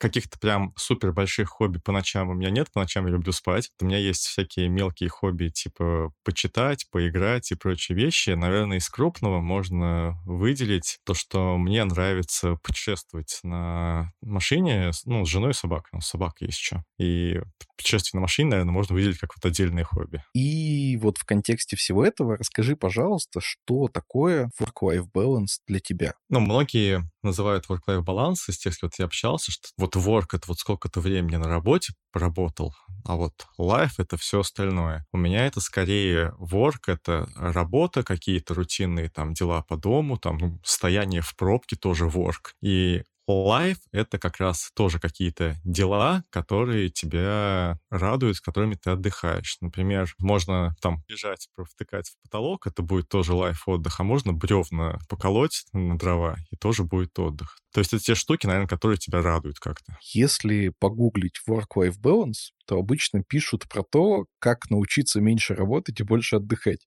почему баланс э, как-то автоматом смещается в сторону работы обычно? Слушай, мне кажется, это какое-то когнитивное искажение, потому что обычно про work-life баланс — это проблема трудоголиков, либо людей, которые перегружены работой, и ты понимаешь, что на работе уже ушатался, и такой хочешь, а как же найти вот этот work-life баланс? А когда у тебя, в принципе, так ты много там отдыхаешь, ты не перегружен, вполне возможно, что ты просто это не гуглишь, и ты не целевая аудитория этих статей. Ты сказал, что работаешь 8 часов, но угу. есть мнение, что на самом деле программисты работают существенно меньше. Сколько на самом деле работают программисты? Вот смотри, я, в принципе, видел и тех, которые прям мало работают, и тех, кто много. Мне кажется, это зависит от конкретного проекта, конкретной деятельности. Могу привести как раз пример. У меня есть старый знакомый, он работает 4 часа в неделю. Его работодатель про это знает, все про это знают, но он просто не очень много денег как бы получает, но зато у него маленький рабочий день. При этом я знаю, что есть ребята, которые работают по 14-16 часов в день, потому что у них вот такой проект, он их драйвит, и они прям, ну, фигачат. Тут нет какого-то универсального рецепта, каждый программист работает условно по-своему. Кому-то достаточно, чтобы хорошо делать дело N часов, а кому-то там NX2, X3. Правда ли, что если ты выбрал себе дело по душе, то отдыхать тебе, в общем-то, и не нужно, потому что ты во время работы заодно и отдыхаешь. Тебе-то, может, и не нужно, а вот э, мозгу это не очень понравится. И даже если тебе какая-то работа прям супер по душе, мне вот, например, супер по душе тем лидить, но есть рутина, есть какие-то вещи, которые тебе не нравятся, и в любом случае, ну, это тратит силы, это изматывает. И это, на самом деле, табличка у меня с трекингом времени появилась как раз для того, чтобы слишком много не работать, даже если мне по кайфу, потому что, ну, надо отдыхать. Work-life balance — это ведь еще про то, как ты тратишь рабочее время. Расскажи о том, насколько вообще напряжно так в кавычках тебе работает? Вообще я хочу, чтобы у меня вот соотношение спокойно к напряженно было что-то вроде 80 на 20. Как 80% я работаю ну, в нормальном темпе, ну и 20% там напрягаюсь, что-то прям стараюсь, прокачиваюсь как-то вот в огне. Пока сейчас у меня так не работает, выходит где-то 60 на 40, потому что ну, много всяких смежных активностей, но я потихонечку стараюсь, чтобы напряжных активностей было чуть меньше, чтобы и себя можно было поберечь, и себя прокачивать при этом. Используешь ли ты какие-нибудь специальные методики для того, чтобы снижать когнитивную нагрузку во время работы? Да, в целом много довольно работаешь э, с синхронным общением, то есть я стараюсь, чтобы календарь был так сбалансирован, ну, чтобы встречи заканчивались там условно в первую половину дня. То есть одно дело, когда ты три часа встреч провел, ну, условно, за три с половиной-четыре часа, другое дело, когда они у тебя на весь день размазаны, и у тебя постоянно пляшет фокус, и постоянно приходится что-то делать. И стараюсь также убирать, например, неопределенность из дня. У меня каждый день забукан слотик себе в календаре на полчасика. Да и планинг я его обозвал. И я просто планирую, чем я буду заниматься. Я знаю, например, у меня там 3 часа сегодня созвоны, вот 4 э, часа я могу поделать дело раз, два, три. Я их себе завожу в Task Manager и я себе знаю, как жить, как работать. Бывает, напланируешь день, понимаешь, что день супер трешовый, ну и там уже приходится вот эти классические помидорки подключать банально, чтобы, ну, слишком сильно не увлечься, не заработаться и идти с помидорками. Ну и, наверное, такая штука, которая не всем подходит, но мне зашла, как раз, наверное, которая мэпится с хобби с моим, то, что путешествовать на машине, мне нравится менять место дислокации, с которых работаешь. Это не всегда легко, но вот у меня получилось вот в прошлом году два раза на workation выбираться по месяцу. Я работал из других локаций. Тоже очень ну, сильно boost ит свою спокойную жизнь. Вот ты говоришь, что записываешь все отдельный task manager, там выбираешь, какой день более напряженный, какой менее напряженный, но ты же team lead. А нет угу. такого, что тебя просто в какой-то день взяли и навтыкали кучу встреч в календарь? Слушай, у нас вообще принято, знаешь, как, что если встреча э, тебя зовут, то ты там нужен. Почти всегда ты, ну, в начале спринта понимаешь, какие у тебя активности, ну, могут быть. Да, такое бывает, но если мне натыкивают кучу встреч, ну, я могу банально не принять, попросить перенести, потому что если я действительно нужен на встрече, я хочу быть в тонусе, хочу быть вовлеченным в эту встречу. Если я понимаю, что это будет седьмой час в рабочий день сплошняком, и я там нужен как-то активно, то смысла в такой встрече особо не будет. Все равно придется ее потом повторить, потому что я там где-то что-то не втащился. Но в целом у нас э, со встречами довольно неплохо. Так, ну и что ты делаешь, если тебе поставили там пятую встречу часовую подряд без перерывов? Если я понимаю, что она прям нужна, и ее никак не сдвинуть, продвинуть, то вот в этот день как раз это бедные помидорки. После помидорок еще и бывает, мне товарищ, кстати, подсказал, дыхательная гимнастика, продышаться, чтобы уж прям совсем у тебя мозг там на пару минут отключился за счет этого ты выживаешь. Но потом нужно уже запланировать дни, где у тебя будет в основном асинхронщина какая-то, текстовое общение, чтобы как раз у тебя немножко ты отдохнул, мозг переключился, и твой организм, условно говоря, понимал, что вот сегодня ты постарался, сегодня тебе тяжело, но зато завтра будет более легкий день. Ну, это тоже психологически проще. А делаешь ли ты что-то, чтобы отслеживать work-life баланс у себя в команде? Прям work-life баланс отслеживать в лоб довольно сложно. Я могу наверное, обозвать это, наверное, какой-то метрикой выгорания, от, э, которую я отслеживаю по ребятам. В целом можно смотреть по ряду довольно субъективных вещей, как-то базис вроде уровня там агрессии на встречах, вовлеченности и тому подобное. То есть в целом любое отличие от стандартного поведения участника команды. То есть, например, если у тебя товарищ начал плохо перформить, какие-то просадки, ошибки, ну да, это сигнал. Но многие еще, кстати, не обращают внимания, что человек внезапно начал круто перформить, сильно старается, что-то делает. Это не всегда э, значит, что у него все хорошо. Возможно, это наоборот опасный сигнал, и нужно обратить внимание, ну, по крайней мере, на один на один с человеком пообщаться. Ну и есть еще более такие типа пузомерки цифровые способы. Я его обозвал, знаешь, как это? Метод подорожника. То есть это как часто у тебя в чатике в командном появляются сообщения из разряда «Я себя плохо чувствую, сегодня за пару часов закончу пораньше, сегодня вообще не могу работать». Если у тебя в среднем по больнице эти циферки начинают количество подорожников в чате расти, ну, скорее всего, ты что-то делаешь не так. Ну и классика менеджмента, наверное, это время реакции на какое-то событие. То есть ответ на сообщение, скорость прохода peer-review, ну и тому подобное. Сейчас с э, асинхронной работой у многих размылось понятие рабочего времени. Как ты относишься к тому, что кто-то из твоей команды пишет по работе, там, не знаю, в 10 вечера? У нас есть такая штука в команде, как договоренности. То есть э, мы с ребятами обсудили, что в принципе писать ты можешь в любое время. Ну, если ты человек не против этого, то есть ну, мы знаем, что можно в любое время писать. Но ответит тебе человек в рабочее время. А ты сам открываешь командные чатики в нерабочее время? Мне по фану я иногда открываю, да. То есть мне нравится посмотреть, почитать, что произошло. Тут скорее не из-за того, что я хочу что-то контролировать. Мне просто интересно почитать канальчики. Иногда перед сном, особенно в чатах компании, какие-то интересные новости могут публиковать, что-то такое. Это довольно прикольно. Вот тебе кейс. Есть у тебя какой-то сотрудник, который очень сильно старался и закончил работу на час позже, чем планировал, но отписал сразу результат в командный чатик, и это уже не рабочее время. Угу. Ты через полчаса смотришь, что ты ему отвечаешь, и он понимает, что, видимо, ему теперь тоже нужно возвращаться к работе и что-то еще делать. И таким образом ты его вовлекаешь и как бы заставляешь работать, ну, может быть, автоматически это происходит. Тут, наверное, тоже надо это сказать наверное, фундаментальной договоренности в нашей команде. Мы очень плохо относимся к переработкам. Сейчас поясню даже почему. Тут э, не только в плане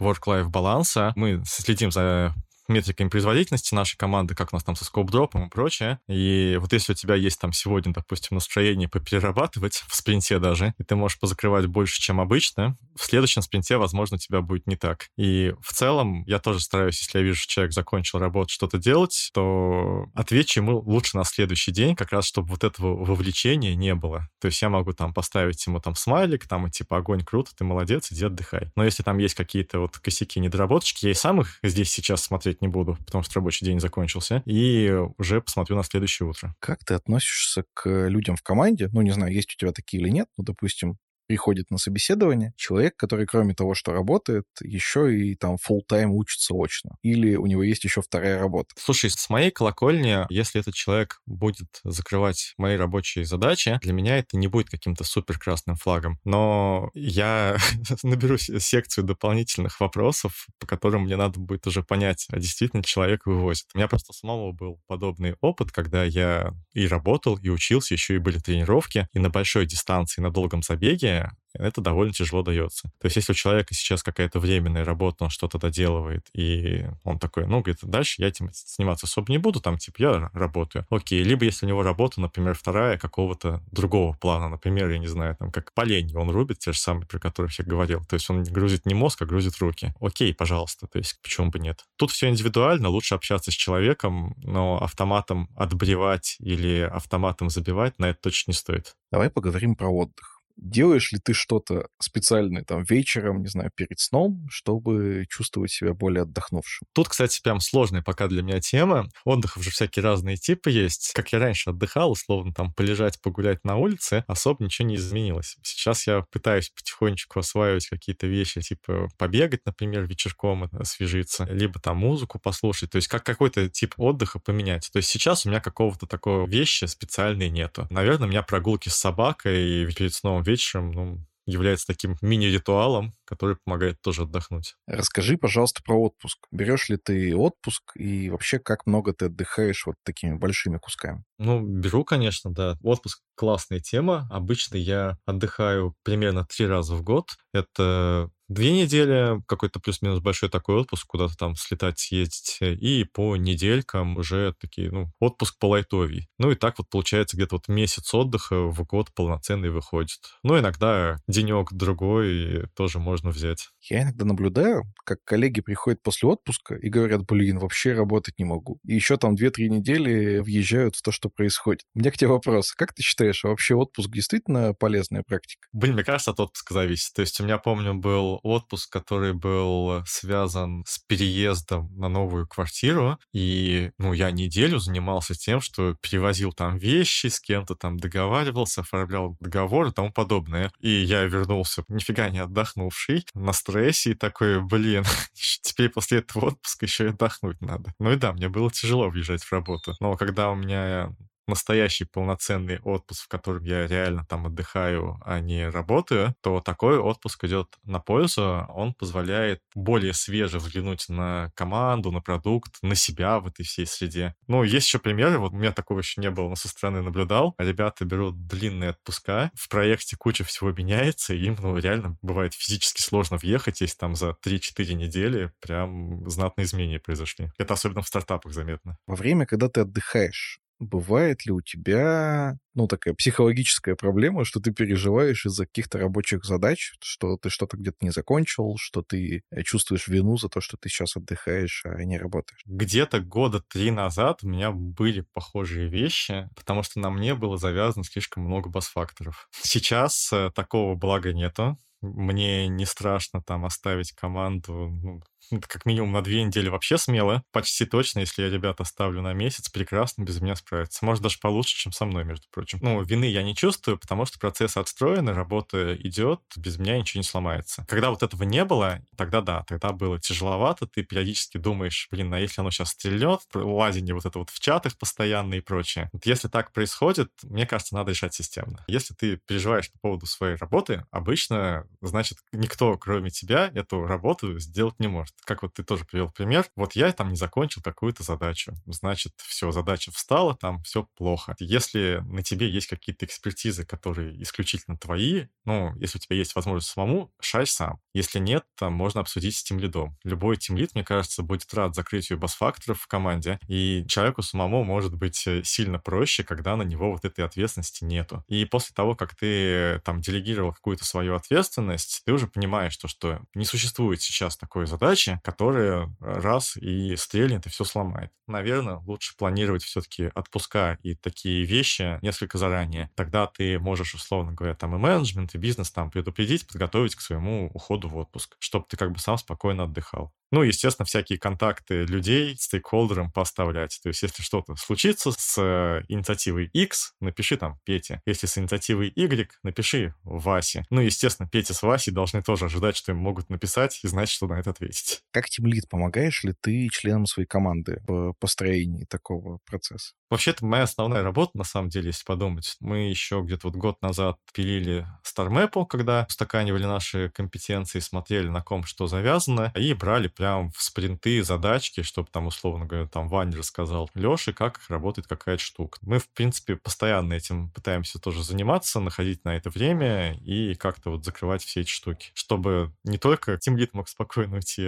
отдохнуть, но и любой член команды. Может быть, есть что-то про work-life balance, что бы ты хотел добавить? встречи не должны начинаться ровно в 0.0, либо ровно в полчаса, потому что часто встречи могут идти подряд, и человеку банально там типа водички не, нет возможности отойти, если у него вот там 2 часа, 3 часа, 4 часа подряд встречи. И у нас вот сейчас все встречи начинаются в 5 минут, либо в 35 минут от часа. И в какой-то момент эта штука э, параллельно началась на уровне топ-менеджмента компании, и сейчас во всем Авито ну, придерживаются правила, что встречки начинаются не токсично. И это супер круто. То есть, если вы еще встречу умеете заканчивать вовремя, у тебя между каждой встречей как минимум 5 минут есть перерыва. Это очень сильно помогает, и в целом и контекст, если что, переключить и продышаться немножко. Всем рекомендую. В этом плане обычно как раз приложения всякие для календарей играют злую шутку, потому что они обычно предлагают или час, или полчаса. С этим можно жить. Ставишь ручками, да, там календарь обычно тебе ставит полчаса, час. Настраиваешь там другое время, ставишь 55 минут. Я вообще стараюсь ставить встречки на 50 минут, то есть чтобы она заканчивалась на 5 минут раньше, раньше и начиналось на 5 минут позже, потому что есть шанс, что кто-то из коллег, особенно из новых, поставит встречу ровно в 0-0, и нам будет некомфортно эту встречку там опять же впритык заканчивать.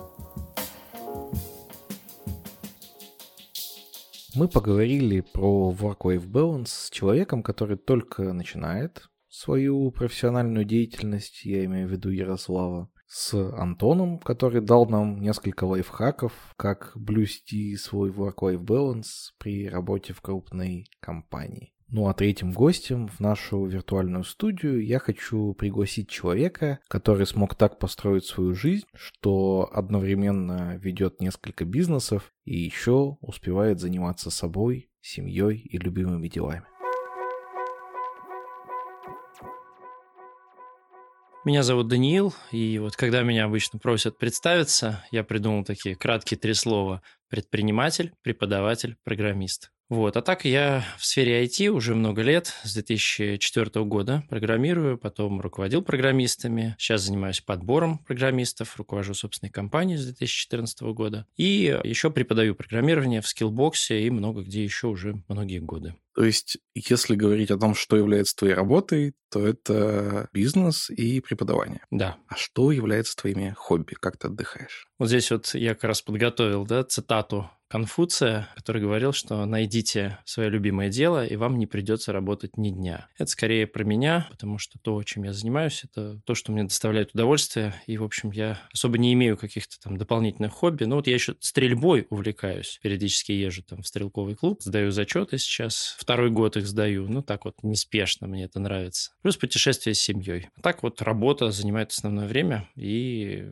она мне нравится как много времени ты работаешь и как много времени ты, ну, не работаешь или отдыхаешь? Надо сказать, что и того, и того много. Бывает так, что прям очень сильно загружен. Там, с 9 до 9, например. Такой мой стандартный более-менее загруженный день. Вот завтра такой день будет как раз там с постоянные созвоны, съемки, эфиры и собеседования еще. Вот сейчас я там провожу аудит в одной крупной компании. В пятницу тоже вот я лечу в Казань, там с 9 до 9 прям будет 10 человек у меня на собеседование, плюс перерыв на обед. Ну, зато суббота воскресенье у меня полностью свободны, там вообще нет никаких дел. Я даже откладываю телефон периодически, не залезаю в списки дел. Бывает так, что я себе на неделе, если я сильно устаю, я прям специально освобождаю какой-то день заранее, там, среду, например, раз, и в среду я вообще ничего не делаю. У меня еще такая ежегодная традиция, это день рождения, 26 апреля. Я в день рождения категорически не работаю никогда. У меня даже однажды был случай, экзамен по английскому языку был в этот день. Ну, я заранее говорю преподавателю, я говорю, ставьте мне двойку, отправляйте на пересдачу. Я пересдам, потому что в этот день она, не-не-не, не надо двойку, просто приходи, сдашь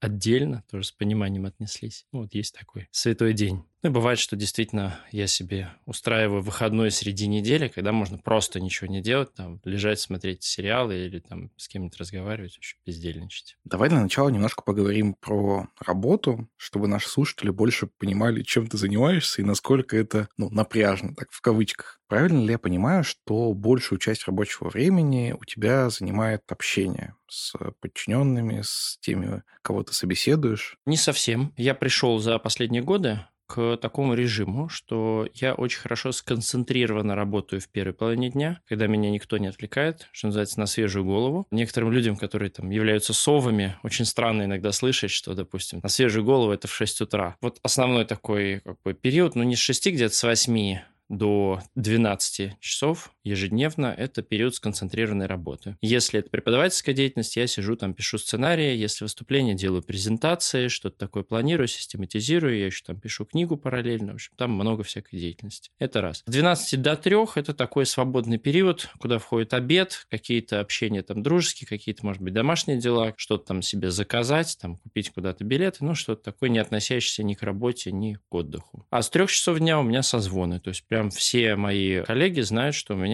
слоты для созвонов это 15-16, 17-18. И созвоны мне лучше ставить получасовые. Я не люблю часовые созвоны. Как правило, за полчаса можно решить абсолютно все. На самом деле, можно решить даже быстрее. Если правильно построить беседу, там за 10-15 минут все основные вопросы на созвонах решаются, и от получасового созвона еще остается резерв времени. Не могу не углубиться в эту тему, потому что для меня она супер больная. У меня бывают созвоны по 2 часа. Как сделать, чтобы они были получасовыми? Надо просто выкинуть оттуда повестку. Нужно поделить их. Нельзя два часа находиться в сконцентрированном состоянии на одной теме. Ну, по крайней мере, это вот я по себе. Вот два часа – это прям очень тяжело. У меня бывают трехчасовые собеседования. Вот сейчас я собеседую тем лидов в одной компании, как раз провожу большой аудит. И там мне приходится делать перерыв посередине 15 минут. То есть час 20 мы общаемся, там 15 минут перерыв, и час 25 еще после этого тоже общаемся. Без перерыва никак. И длинные созвоны. Вот у меня сейчас второй бизнес стартовал в августе 2021 года. Он занимается аутстаффингом, предоставлением IT-специалистов специалистов на почасовой основе. И у нас там очень много разных проектов и клиентов, и мы проводим еженедельные синки с операционным директором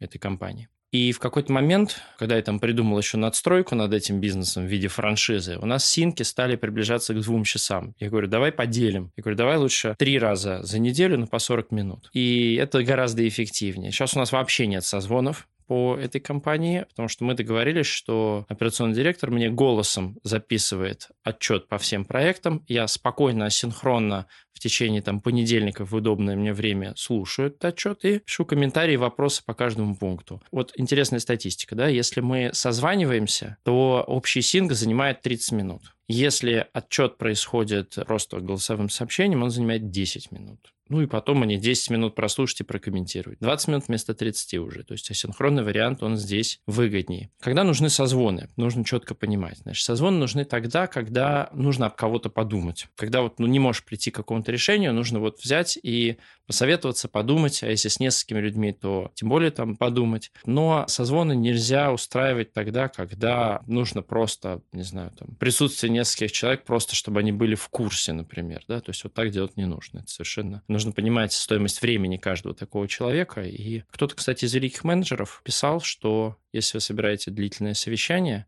посчитайте стоимость этих людей и умножьте на длительность совещания. И скажите, вы готовы за это совещание заплатить вот столько денег? Фактически вы столько денег платите. Поэтому здесь нужно осторожным быть. Я лично знаю несколько людей, которым одного бизнеса хватает для того, чтобы работать там часов 60-80 в неделю. А у тебя как минимум два, если я правильно услышал, есть там еще всякая разная занятость. Как тебе удается руководить бизнесом в какое-то супер ограниченное время? Я в какой-то момент понял, что я плохой руководитель, и я плохо поддерживаю текущие процессы ну, мне не нравится регулярно делать что-то. Не люблю я это. Это делаю плохо, мне становится скучно, неинтересно и так далее. Поэтому я себе, если я создаю какой-то новый бизнес, я обязательно нанимаю туда главного менеджера. Исполнительный директор или операционный директор он обычно называется, который полностью отвечает за этот бизнес целиком. Он полномочен практически принимать все решения. Единственное, что мы заранее с ним согласуем там, финансовую модель и какие-то общие параметры и там, принципы работы. Но дальше этот человек полностью автономен, но он не зависит от меня в ежедневном режиме, по крайней мере. Вот это очень сильно защищает от текучки. А этот человек, в свою очередь, он вот эти самые 60 часов фигачит? Да, иногда больше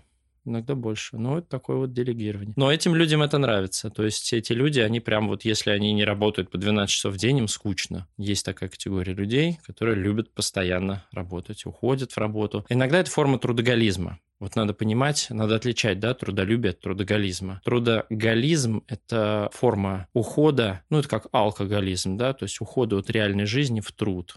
Когда у человека что-то тревожит, и он не может с этим справиться, решить эту проблему, он уходит в работу и думает, ну, я сейчас поработаю, это как-то снимет мою тревожность. Лучше, чем алкоголь, правильно? И социально вроде не осуждаемо. Но на самом деле тоже плохо, да, с психологической точки зрения. Лучше, конечно, решать ту проблему, которая тревожит напрямую, а не обходным путем. Сколько вообще, на твой взгляд, способен эффективно работать человек? Ну, имеется в виду там часов в месяц или часов в день. Мне кажется, это очень индивидуально, потому что я знаю, что вот по части сконцентрированного такого труда 4 часа в день для меня это прям предел. Больше очень сложно. То есть сидеть, писать какой-нибудь сложный очень там сценарий какого-нибудь нового курса или какой-нибудь новую систему придумать, вот больше 4 часов прям нереально. А почему я делю день да, на первую часть и вторую? Потому что во второй части, когда я общаюсь с кем-то, в процессе общения проще. То есть общаться там я могу бесконечно. А вот э, такие вот сконцентрированные вещи все-таки они, как говорит Максим Дорофеев, приводят к высоким затратам мысли топлива. И у каждого человека, на мой взгляд, разный запас этого мысли топлива. У меня операционный директор моего основного бизнеса, симбиовой компании Татьяна, она может прям вот 12 часов в сконцентрированном режиме работать. И я тут как-то ей прислал книгу, по маркетингу. Говорю, вот надо изучить там рекомендации и попробовать к нашим применить систему. Я ее отправлял в 10 вечера. В 12 часов дня следующего она ее закончила читать и написала перечень, что мы делаем в ближайшие три месяца, значит, по этим рекомендациям. А я не мог эту книгу прочитать много месяцев. То есть люди бывают с разными запасами мысли топлива. Можешь ли ты дать какую-то рекомендацию, как определить свой запас и не комплексовать по этому поводу? Применяю на себя. У меня есть совершенно замечательная жена, которая может работать какое-то безумное количество для меня времени. Бывают дни, когда я просыпаюсь утром, она уже встала и что-то делает. Я уже без сил падаю вечером, и она что-то сидит делает. И я испытываю стыд, потому что ну, она может все это время что-то делать, а я, кажется, уже кончился. Более того, я настолько кончился, что следующий день у меня пройдет явно менее эффективно. Тут есть два момента. Первый момент, а действительно ли она еще не кончилась, да, там в середине дня, например? Может быть, она из последних сил, может быть, она через себя это делает. Тоже такое бывает. Я встречал людей, которые вот работают действительно много, но они устают очень быстро, и они перешагивают через свою усталость, как-то себя мучают. Это вот первая история такая, может быть. А вторая история, может быть, действительно высокая работоспособность или, смотри, тут еще такой момент, как степень затрат мысли топлива. Например, если я что-то говорю, у меня степень затрат мысли топлива топлива гораздо меньше, чем если я что-то читаю или что-то пишу. Разные типы дел отнимают разное количество мысли топлива у разных людей. Поэтому, может быть, вот у твоей супруги как раз вот те дела, которыми она занимается, они для нее легкие и простые. А может быть, те дела, которыми ты занимаешься, они действительно очень тяжелые, сложные, нужно много думать, э, принимать какие-то решения, они отнимают силы. Тем не менее, испытываешь ли ты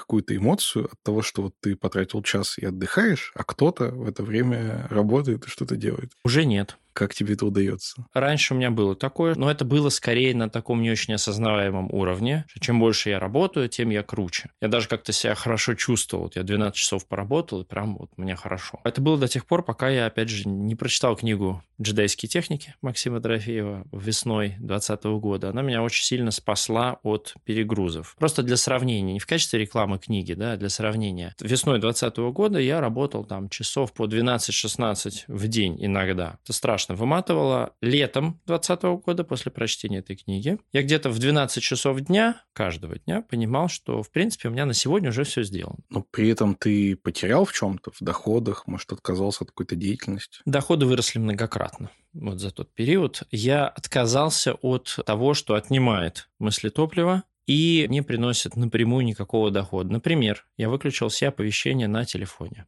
У меня никакие оповещения не работают. Ну, то есть мне можно позвонить, если хочется там меня вырвать из потока. Но абсолютно никакие оповещения мне не работают. У меня все мессенджеры лежат в одной папочке. Я прям на ней вижу количество новых сообщений. И когда я туда захожу, я сразу реагирую. Но я это делаю тогда, когда я туда захожу сам. Когда я на чем-то сконцентрирован, я знаю, что вот максимальный период это два часа, когда точно ничего не случится. Слушай, мне точно нужен твой совет, потому что у меня есть огромное количество чатов, конечно, по работе, есть чат семейный, есть чат дома. Слава богу, я избавлен от чата школы, этим жена занимается. Ой, это страшное дело, чаты школы. И по разным другим видам деятельности, я не знаю, вот мы с тобой познакомились на конференции, там тоже был чатик по этому поводу. У меня есть такой чат, который называется «Срочные задачи». У меня есть там еще ряд чатов, на которые, типа, ну, нужно срочно, быстро что-то делать, срочно кого-то найти. Ну и, соответственно, я болею, да, тем, что я все время вынужден эти чаты пролистывать, чтобы как-то быстро среагировать. Что я делаю неправильно? А все эти задачи на тебе? То есть ты прям вот обязан всем этим... Это невозможно никак делегировать. Нельзя ли... Слушай, это не так. Не все эти задачи на мне, но я пропускаю это через себя, чтобы найти те задачи, которые на мне или на которые нужна какая-то моя реакция. А если эти чаты замьютить и попросить тебя тегать, когда нужна твоя реакция? Ты знаешь, есть ощущение, что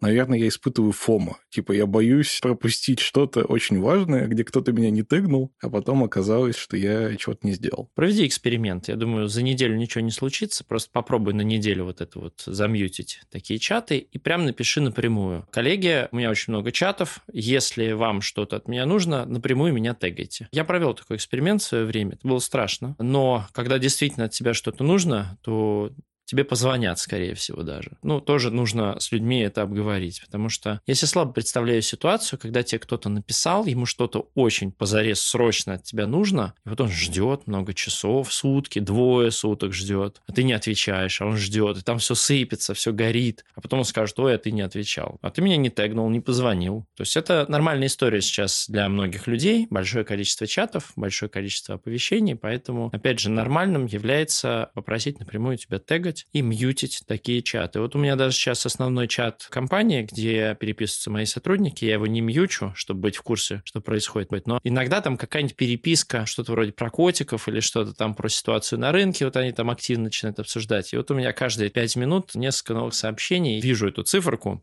и думаю, ой, может быть, мне все-таки его замьютить, но когда я реально понадоблюсь, меня тегнут. Но пока не замьютил. Но это у меня один такой чат, все остальные, они замьючены. Например, ну вот просто я покажу, да, вот все мои мессенджеры, видишь, ни одного оповещения. Сегодня утром было два. Для слушателей стоит прокомментировать, что Данил показывает мне телефон, и там действительно не показывает ни одного значка с цифрой. Вот я сейчас включу интернет, может быть, что-то придет где-то. О, один пришел WhatsApp, и все. Просто для контекста я в это же время смотрю в мой телефон, где у меня подсказочки по вопросам, и у меня там уже три разных мессенджера чего-то там написали, а сколько там сообщений, я вообще не знаю. Я к этому долго приходил, но я еще не до конца дошел, потому что, видишь, почта 275 ходящих, но я примерно знаю, о чем они. Вообще Максим Дорофеев рекомендует, опять же, в своих книгах в части почты сделать фильтр, который отмечает письма прочитанными сразу, как они приходят. Что почта вообще никогда не беспокоила, человек заходил ходил туда только по необходимости. Я сейчас провел такой эксперимент с Фейсбуком и Твиттером, ну, потому что Твиттер меня оповещает просто о каких-то публикациях моих друзей, которые иногда хорошо было бы читать, вдруг там что-то интересное. А Фейсбук, там как-то внезапно меня активно начали добавлять друзья, десятки человек в день. И мне в какой-то момент надоело фильтровать. Я думаю, вот там из этих 10 человек, там 5 это явно спам, а 5 это вот, ну, люди, которых я как-то слышал, которые что-то... Я, к сожалению, вынужден оговориться, что Facebook принадлежит принадлежит корпорации Мета, которая запрещена. Запрещена. Очень, очень строго запрещена. Вот. И я отключил вот эту, как это называется, бейджик, да, который всплывает у Фейсбука, потому что мне надоело каждый день просто заходить в список друзей. Я себе поставил напоминалку еженедельную по средам заглядывать в Facebook и Twitter и, соответственно, смотреть, кто там и что сделал. И надо сказать, что это работает. Слушай, я хорошо представляю себе ситуацию, когда только оставил сообщения, в которых я нужен, но все равно таких сообщений там ну, два десятка в день наберется. Два десятка – это немного. Да, но, скорее всего, они будут рассыпаны по дню. То есть я, типа, каждый час в течение 20 часов, часть я еще пропущу, потому что буду спать, а мне будет прилетать такое сообщение, я должен на него отвлекаться, и я не могу это сочетать с твоей техникой несколько часов напряженно работать, потом несколько часов вести переговоры, а потом отдыхать. Как это сюда упихивается? Из всего тобой сказанного страшнее всего звучит «несколько я пропущу, пока буду спать». Ну, нельзя быть на связи круглосуточно. Ты же не специалист технической поддержки, который должен отвечать постоянно на вопросы. И ты не диспетчер в аэропорту, да, и ты должен следить в реальном времени, иначе там все сломается, все разобьется. Ты обычный человек, да, ты делаешь какие-то свои обязанности. Понятно, что там может быть новый клиент, какой-то новый заказ придет, но если условно, примерно, как ты думаешь, вот сколько часов непрерывной работы, за сколько часов ничего не случится? Сколько часов непрерывной работы ты можешь себе позволить? Это сложный вопрос, потому что обычно на протяжении обычного рабочего дня на самом деле ничего такого, что требует мгновенной реакции, не происходит. Но, тем не менее, несколько раз в неделю случается там какой-то инцидент, который требует моего участия, или какая-то ссора среди ребят из моего отдела, который требует диалога. Ну, ладно, это довольно редкий кейс, но, тем не менее, я очень боюсь, что он может произойти, так скажем. Угу. Но опять же, я просто боюсь что пропустить. Ну вот нужно самому себе показать, что ты ничего не пропускаешь. Сначала начинать надо примерно с э, часа. Вот час не прикасаешься к телефону. Прям вот откладываешь и не смотришь. Обязательно отключить все оповещения, что вот здесь на экране ничего не всплывало, чтобы ты сам заходил и смотрел, что у тебя там пришло. У тебя включенное оповещение? Да, и кроме телефона у меня еще есть ноутбук, который я тоже открываю, и даже если там открыта IDE-шка, там все равно сверху есть значочки. Типа да, да, сообщений. Да, да. А еще есть вот такая страшная штука, которая тоже сделана для того, чтобы люди Apple Watch я сейчас показываю, которая сделана как раз для того, чтобы чтобы люди быстрее и больше оповещений получали. Это все очень отвлекает, и надо сказать, что количество мыслетоплива, затрачиваемого на переключение между телефоном и твоей текущей работой, оно очень высокое. Но действительно, оно иногда занимает больше времени, чем сама сконцентрированная работа, больше ресурсов. Поэтому нельзя допускать себя вырывать из потока. Вот ты себе даешь, допустим, час времени посидеть в каком-то деле. Я рекомендую вообще отключить все оповещения на телефоне, заходить туда, тогда, когда вот э, ты освободился. Но поставь себе таймер на компьютере. Есть много разных приложений, которые позволяют себе поставить таймер на час. И ты точно знаешь, что через час оно пиликнет, и ты везде посмотришь во все оповещения, не случилось ли чего страшного, не надо ли где-то тебе поучаствовать. Но час ты работаешь в своей ДЕшке или где-то еще, делаешь какую-то свою задачу, и оповещения на компьютере нужно убрать вообще все принципе. Вот все красные значки, все, выйти из всех мессенджеров. Ты в них зайдешь, вот ты зайдешь в телефон, увидишь, надо ли там на что-то ответить с компьютера, тогда ты откроешь. Это, в общем-то, один клик ты уменьшишь количество переключений. И ты будешь более сконцентрирован и в своей работе, и более сконцентрирован в мессенджерах. Потому что когда ты в процессе работы, опять же, отвлекаешься на мессенджер, у тебя есть шанс там что-то упустить в мессенджере, потому что ты туда смотришь тогда, когда у тебя голова занята чем-то другим. Поэтому лучше просто поделить эти периоды времени. Есть хорошая книга, она называется «Миф о многозадачности». Там есть несколько иллюстраций того, что лучше делать однородную работу непрерывно и ни на что не отвлекаться, чем делать сложную работу, переключаться постоянно еще на что-то, отвлекаться и так далее. Это быстрее и эффективнее во всех смыслах этого слова. Почему? Потому что мозг настраивается на выполнение конкретного типа работы, и ты спокойно вот его делаешь. Я даже по сценариям, когда я вот эти тексты редактировал самостоятельно, девушку еще вот эту не нашел, которая мне это делает, я понимал, что вот одна часть – это запись звука, вторая часть – я сижу просто редактирую текст, расставляю расставляю знаки препинания, делю на абзацы. Третий вид работы я расставляю туда картинки. И вот их нужно поделить по времени. Если я буду одновременно писать текст, расставлять картинки, думать и еще параллельно делать слайды, это прям миллион переключений между разными программами и типами работы. Это очень тяжело, сложно и так далее. Это страшно выматывает. А если я просто сижу и редактирую текст, я могу я обратил внимание, что я могу это делать даже в очень уставшем состоянии, чуть ли не лежа перед сном, и ничего страшного не происходит, я не выматываюсь из-за этого мы поговорили о том, как правильно организовывать свое рабочее время. Но у тебя несколько разных работ, если так можно в кавычках сказать. Вот как ты между ними находишь возможность их как-то разделять, чтобы они друг другу не мешали? Первый инструмент – это календарь. Я в календаре четко фиксирую некоторые регулярные события. Например, те же там синки по разным бизнесам. У меня по понедельникам проходит синк компании, которая занимается предоставлением специалистов на часовой основе, аутстаффингом. В течение недели есть синк по маркетингу. В течение недели также есть синк там по скиллбоксу, по некоторым делам. И вот оно так разбросано по календарю, и я знаю точно, что я регулярно уделяю внимание всем своим проектам в той или иной степени. Это первое. Но у меня еще есть контрольный список проектов. И я каждый раз, когда я приступаю к работе, это несколько раз в день происходит. Сажусь к компьютеру, вот я сейчас вернусь да, домой, я сяду на полчасика, посмотрю, что у меня там есть важного на сегодня. Но на сегодня уже ничего нет на самом деле. Тем не менее, я посмотрю на список своих проектов, их там около 20 штук. И по каждому пункту подумаю, есть ли у меня что-то срочное и важное. Если есть, я записываю в отдельный список дел. И вот у меня такие пустые мессенджеры, в том числе благодаря тому, что у меня есть единый список дел. Он один. И если в мессенджере меня кто-то что-то просит, я говорю, да, конечно, я скоро сделаю. Во-первых, я очень быстро отвечаю на это. Во-вторых, я эту задачу сразу себе копирую в список дел наверх. И когда я захожу в список дел, я ее сравниваю со всеми остальными делами рядом, тоже наверху этого списка. И смотрю, а что на самом деле важнее, по сути, для меня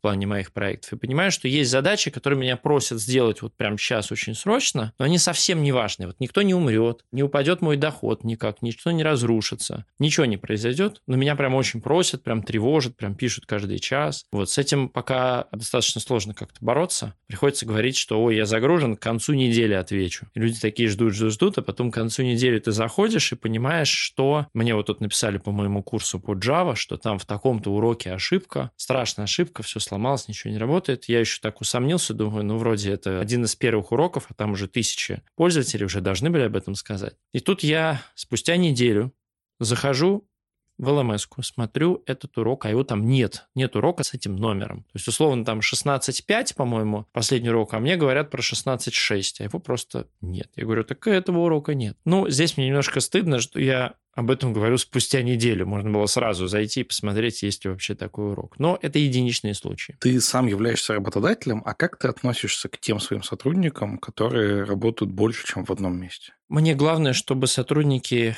эффективно, то есть быстро и качественно выполняли свою работу по моим задачам. Если они не выполняют, я не очень сильно разбираюсь, работает там человек где-то или нет, мне это не очень важно, то я с человеком там либо расстаюсь, либо мы делаем какую-то паузу в отношениях рабочих. У меня много кто занимается там параллельно чем-то еще. Запретов никаких нет, мне абсолютно все равно, какие у них графики, чем они заняты. У меня вот один из операционных директоров моих бизнесов вообще постоянно где-то за границей, то Вьетнам, то Таиланд, то она где-то в барах все время сидит, то еще что-то такое. Меня это совершенно не интересует. Я смотрю на количество денег поступающих, смотрю, как идут проекты. Если здесь все хорошо, значит все хорошо. Расскажи про выходные. Ты сказал, что ты в выходные не работаешь, хотя поймал я тебя сегодня выходной день, и придя домой, ты посмотришь список дел. Так все-таки работаешь ты в выходные или нет? Ну, вот так вот иногда. То есть сегодня у меня наша встреча, и в 15.30 у меня короткий 30-минутный созвон. Больше дел на сегодня у меня нет. По субботам у меня бывают эфиры. Утренние бывают эфиры в физтехе, в ВТИ, онлайн-вебинары, и вечером в скиллбоксе бывают эфиры. Но эфиры я не очень считаю за работу. Мне эфиры нравятся, я могу вот выступать бесконечно на них, они как-то приносят мне еще и удовольствие, помимо денег. Ну, плюс они приносят не так много денег, как мне приносят, например, те же бизнесы, да, поэтому тоже не очень работа, это скорее такое развлечение. Эти выходные мы, например, с семьей провели в Туле. У меня в понедельник там было выступление утром в местных там, органах власти, а, соответственно, в воскресенье мы утром поехали туда на поезде и весь день гуляли по всяким экскурсиям. Там очень интересные места. Старинная тульская аптека, всякие там яды, оказывается, раньше продавались в аптеках. Очень интересно. Много всего там было. Где-то погулять с семьей, где-то съездить в торговый центр с детьми в зоопарк, сходить, сходить в кино, вот что-то такое вот, сходить с детьми в театр. Это вот как раз тоже форма отдыха на выходных. Бывает ли у тебя отпуск? Бывает. Вот прошлым летом мы ездили в Турцию на две с половиной недели и эти две с половиной недели ты не работал? Или это такой отпуск, когда ты берешь с собой ноут и все-таки там час, два, три созваниваешься? Это был отпуск, когда мне первую неделю пришлось работать почти круглосуточно. Сейчас расскажу почему. А вторую неделю я почти не подходил к ноуту. Почему пришлось работать круглосуточно? 8 марта прошлого года, кстати, ровно год назад, я придумал новый бизнес. Это франшиза моего бизнеса по аутстаффингу. Я придумал, что вот эту схему, раз она такая прибыльная и классная, можно распространить на людей по всему миру, на потенциальных предпринимателей, сказать им, что вот давайте, значит, работайте по этой же схеме, у вас будет столько же денег, а людей, программистов и других IT-специалистов мы вам дадим, потому что у нас их вот бесконечное количество. И была задача запустить этот бизнес как можно быстрее. То есть 8 марта прошлого года бизнес был придуман. 8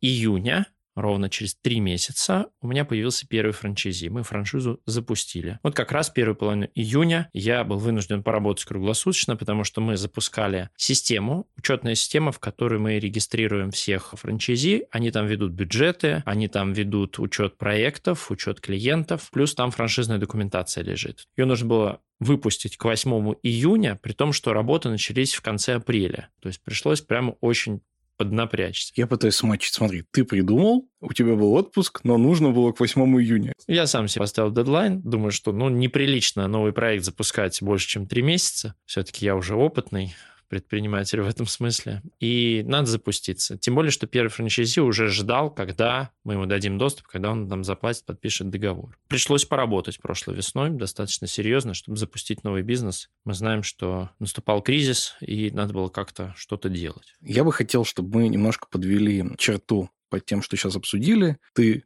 так или иначе все-таки много работаешь. Ты во время отдыха тоже периодически работаешь, но, тем не менее, тебе удается вести сразу кучу проектов, делать это все одновременно. И что же такое для тебя work-life balance? Для меня это и работать, и заниматься семьей и собой не в равных количествах, а в количествах, которые меня устраивают. То есть, ну, допустим, работать 12 дней подряд я бы не смог без отпуска, без отдыха в, как, в какие-то дни, да, то есть хотя бы один-два дня должны быть пустые в этих 12 днях. Ну вот, поэтому вот для меня это ну, стандартная рабочая неделя с, там, с небольшим превышением по графику за счет того, что там всякие дела, которые я люблю, типа эфиров. Почему вообще это называется баланс? между работой и жизнью, а не, например, между работой и отдыхом. Вот меня сам термин немножко триггерит. У тебя есть какое-то объяснение? Это противопоставление, и на самом деле не всегда это нужно делать, не всегда нужно противопоставлять. Да, не очень хорошо, потому что есть же люди, которые любят свою работу, которые живут своей работой. Недавно ушел из жизни мой научный руководитель, академик Скулачев, декан факультета биоинженерии, биоинформатики МГУ, и очень великий ученый, надо сказать, международного уровня. Он постоянно работал. Он работал очень много, и ему очень нравилась его работа. То есть у него здесь work-life balance состоял в том, что work и life это было одно и то же. Ректор МГУ Виктор Антонович Садовнич как раз на прощании рассказывал о том, что говорит, я вот в 22.30, значит, иду в главное здание МГУ, уже домой они там все живут, а Скулачев идет мне навстречу в свой институт. Он говорит, а что это ты там 22.30 уже? Он говорит, а там сейчас эксперимент заканчивается научный. Мне очень интересно узнать результаты. Я вот сейчас бегу посмотреть. Очень важный эксперимент, мы его ждали там два месяца. И вот он в таком режиме постоянно жил и работал последний, номер 87 лет, по-моему, ему было. Последний там лет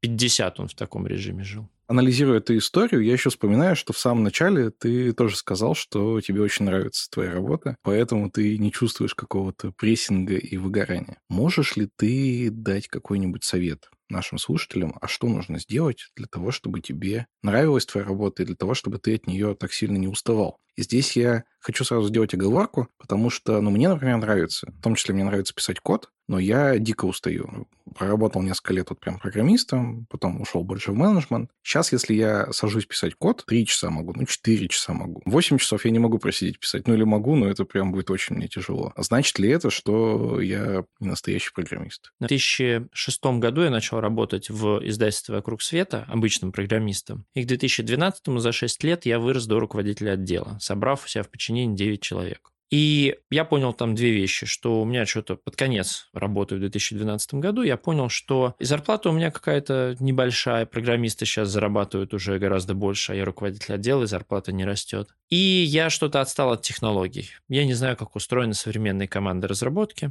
Я уволился и пошел работать ведущим разработчиком в компанию UTNet. Был такой интернет-магазин ноутбуков в стране, лидер на то время. Зарплата сразу X2. Я сидел, писал код практически вот с утра до вечера. Меня хватило примерно на 8 месяцев. Через 8 месяцев вот все, я оттуда ушел. И я пошел работать техническим директором на 2 года в небольшой стартап по производству приложения, которое позволяет там хранить и предъявлять карты лояльности. Вот тогда я понял, что программирование все-таки это не совсем уже мое. То есть я уже напрограммировался, и мне это уже становится скучно. Значит, есть здесь несколько стадий на самом деле. Стадии, это не стадии выгорания скорее, это стадии привыкания к той или иной работе. Есть стадия, когда работа интересна, и ты еще не знаешь, сможешь ли ты ее выполнить, и у тебя многое не получается. Есть стадия, когда она все еще интересна, но ты понимаешь, что ты справишься с этой работой. Тебе она все еще доставляет удовольствие, потому что она чуть сложнее твоего уровня. А есть стадия, когда ты уже делаешь работу на автомате. А есть стадия, когда уже тебе скучно делать работу на автомате.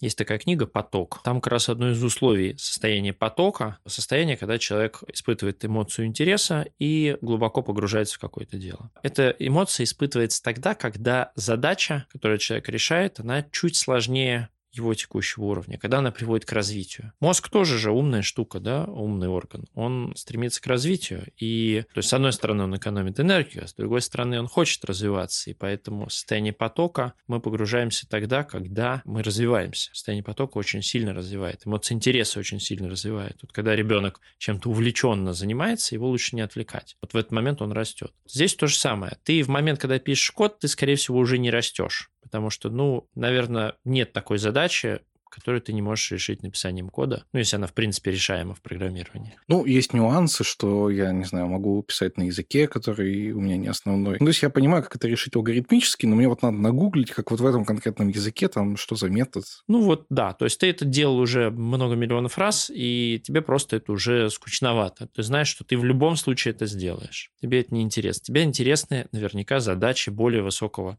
порядка уже. Поэтому занимайся этим для удовольствия. Я тоже иногда пишу чуть-чуть кода, но это там раз в неделю сейчас происходит где-то, там часа по два, что-нибудь такое вот. Или я куда-то залезаю, какой-нибудь merge request смотрю, анализирую код и что-то там дописываю свое, если хочется. Или какой-нибудь свой код пишу, чтобы что-нибудь там увидеть, посмотреть какую-нибудь статистику чего-нибудь, SQL-запрос какой-нибудь хитрый, еще что-то. Отчетик какой-нибудь для себя, какую-нибудь табличку вывожу, программиста не дергать лишний раз. Иногда я понимаю, что, ой, что-то я большую задачу слишком на себя взял, не хочу писать код. Возвращаясь к вопросу о том, как сделать, чтобы работа не противопоставлялась жизни. Вот если ты работаешь, тебе вроде бы нравится это делать, но тем не менее ты не можешь это делать много часов в день. Ты устаешь. Значит ли это, что тебе нужно что-то менять? На самом деле даже есть категория людей, которые четко разделяют. Вот у меня есть рабочее время, и все, после шести меня не дергать. Это означает, что жизнь для них важнее, и работают они только там для зарабатывания денег или только для закрытия меньшей части своих потребностей, меньшей части своих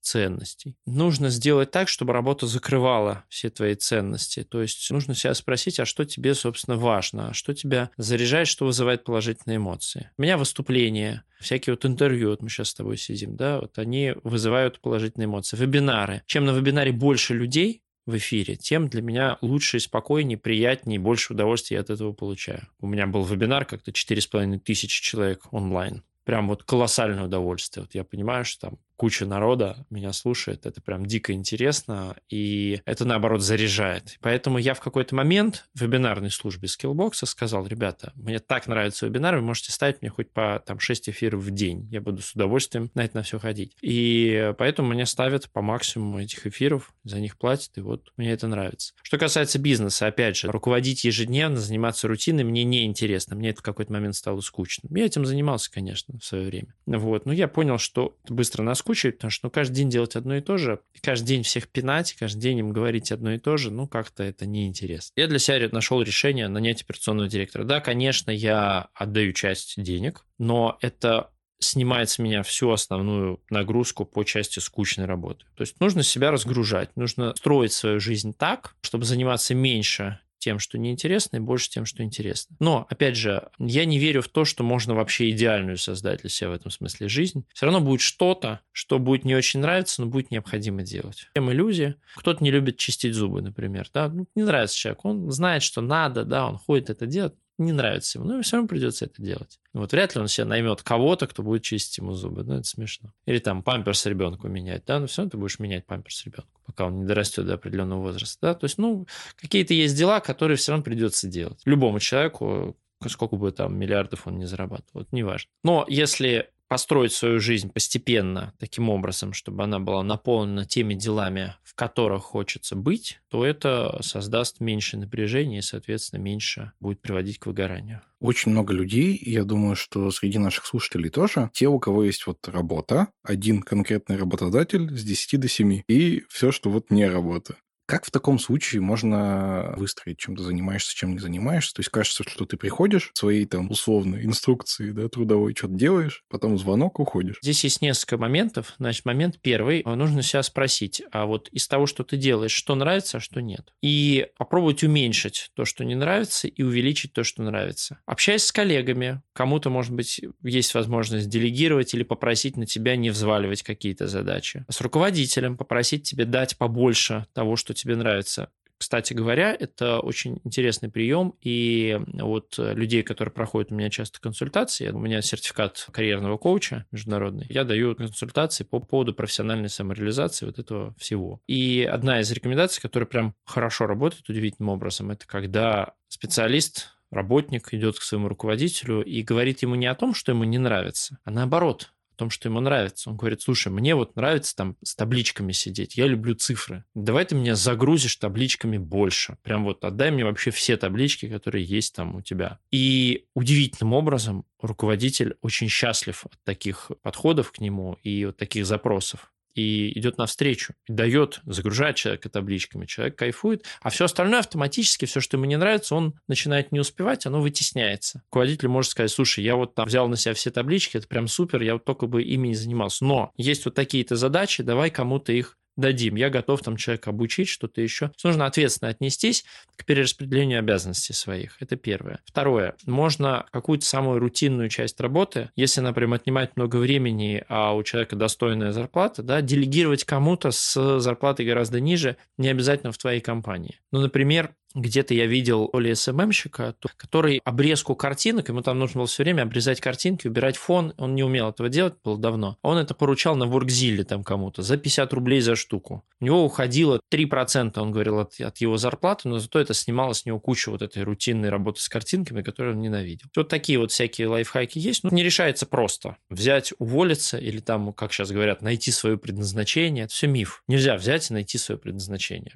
Это тоже, кстати, интересно отдельная тема. Это иллюзия, которую создают вот в мире сейчас, который занимается вот этими заявками, заказами, запросами. Но можно постепенно перестроить свою жизнь, постепенно перестроить свою работу. Опять же, да, обратите внимание, я не говорю поискать другую работу. Можно на текущей работе попробовать перестроить процесс так, чтобы он начинал доставлять удовольствие. За некоторое время, маленькими шагами. Не являются ли твои рекомендации опасными с точки зрения того, что вообще-то компании, скорее всего, против того, чтобы ты поручал часть своей работы кому-то? Даже был какой-то большой скандал, что какой-то американский разработчик, значит, нанимал там двух индусов, сам сидел, ничего не делал, они за него делали всю работу, он там просто опровил, заливал код, и годами так, в общем, успешно оставлял себе часть зарплаты, потому что все равно у него зарплата выше, чем у этих двух товарищей было. С другой стороны, если, например, ты оптимизируешь свою работу, то вот у тебя было там 8 часов, стал ты ее делать за 3 часа. Ну, сейчас удаленка, конечно, попроще, но вот раньше-то был вообще трэш. Типа 5 часов сидеть и ничего не делать, это выматывает еще больше, чем эти 5 часов делать хоть что-нибудь. Как жить вот с реальностью того, что есть работник-работодатель? Я надеюсь, что все-таки большинство работодателей сейчас адекватные, ну, по крайней мере, с теми, с кем я сталкиваюсь, в основном адекватные, и их интересует скорее результат, особенно если это удаленка. Многие не следят за тем, что происходит на удаленке, и им важно, чтобы люди выполняли свои задачи задач. Это первое. Второе. Если человек начинает эффективнее работать, ну, это же хорошо, по большому счету, да, он может там подольше на обед сходить, раньше уйти.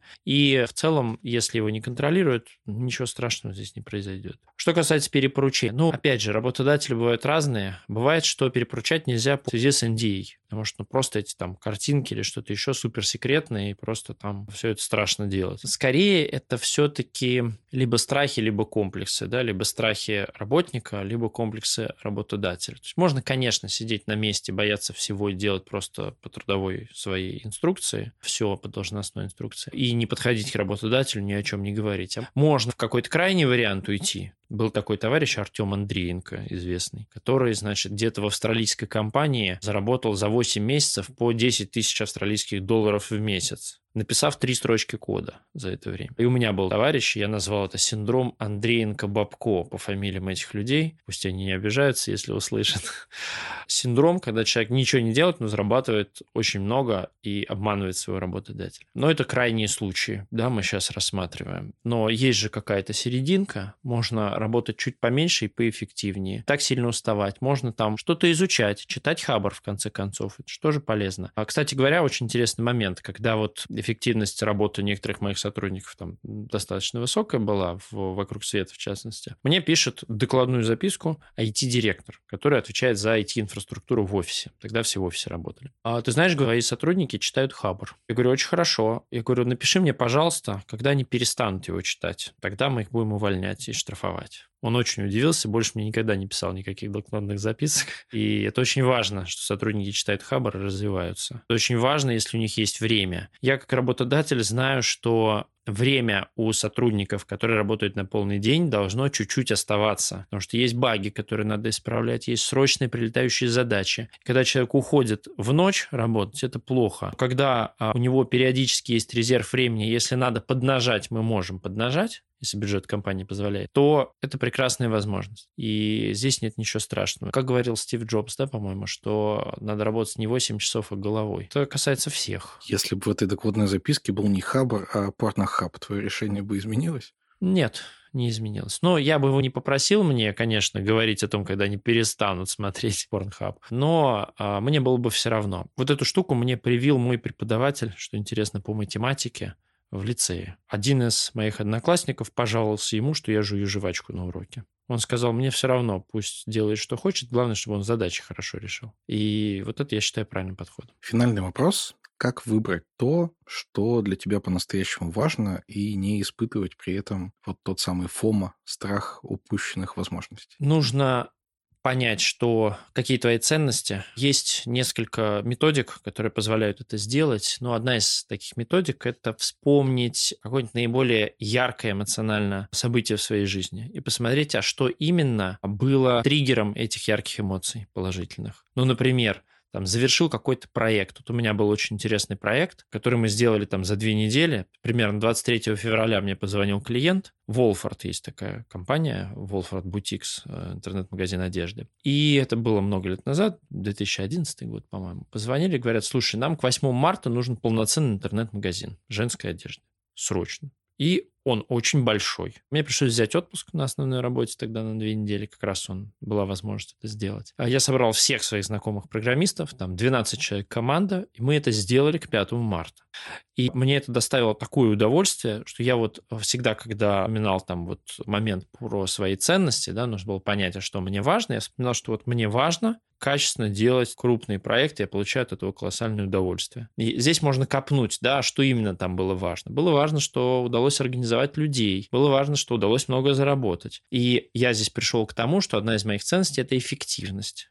Мне важно, когда что-то делается эффективно. И вот так нужно про свои ценности все, в общем-то, узнать. Можно сходить к каким-нибудь специалистам, можно ко мне, можно, в принципе, просто там психологом, коучем. Нужно составить список ценностей. Он очень помогает, нужно иногда в него смотреть. Но, кстати говоря, он меняется. Раз в 6-8 лет он примерно вот перестраивается. Это первое. И нужно не забивать на свои ценности. То есть люди, которые счастливы на работе, они живут по своим ценностям как раз. Если большинство ценностей удовлетворяют, удовлетворяется, значит, все хорошо, скорее всего. Если что-то человека не устраивает, нужно опять себя спрашивать, а что не устраивает? Вот, например, там кто-то говорит, ну, мой начальник там себя некорректно ведет. Ага, то есть твоя ценность – это там корректное поведение на работе, чтобы к тебе уважительно относились или что-то такое. Соответственно, важно наладить, либо наладить с ним отношения, либо сменить работу, то есть вот идти в соответствии с своими ценностями. Тогда ты не будешь уставать. Это первое. Что касается упущенных возможностей, а нужно себя обучить, показать своему бессознательному, своему так сказать, телу, что не нужно испытывать тревожность. И если ты отключишься свои оповещения и по два часа не будешь заходить в мессенджеры, доказать самому себе, просто показать на практике, что ничего страшного не происходит. А профит, который ты получишь от этого, гораздо выше, на порядке выше, чем парочка тех упущенных возможностей, которые ты упустишь. Это первое. И второе, все-таки мы не можем делать всего, мы не можем заработать всех денег, мы не можем объять необъятное, объять все возможности возможности, которые есть в жизни. Поэтому в любом случае какие-то возможности будут упущены, и надо с этим просто смириться.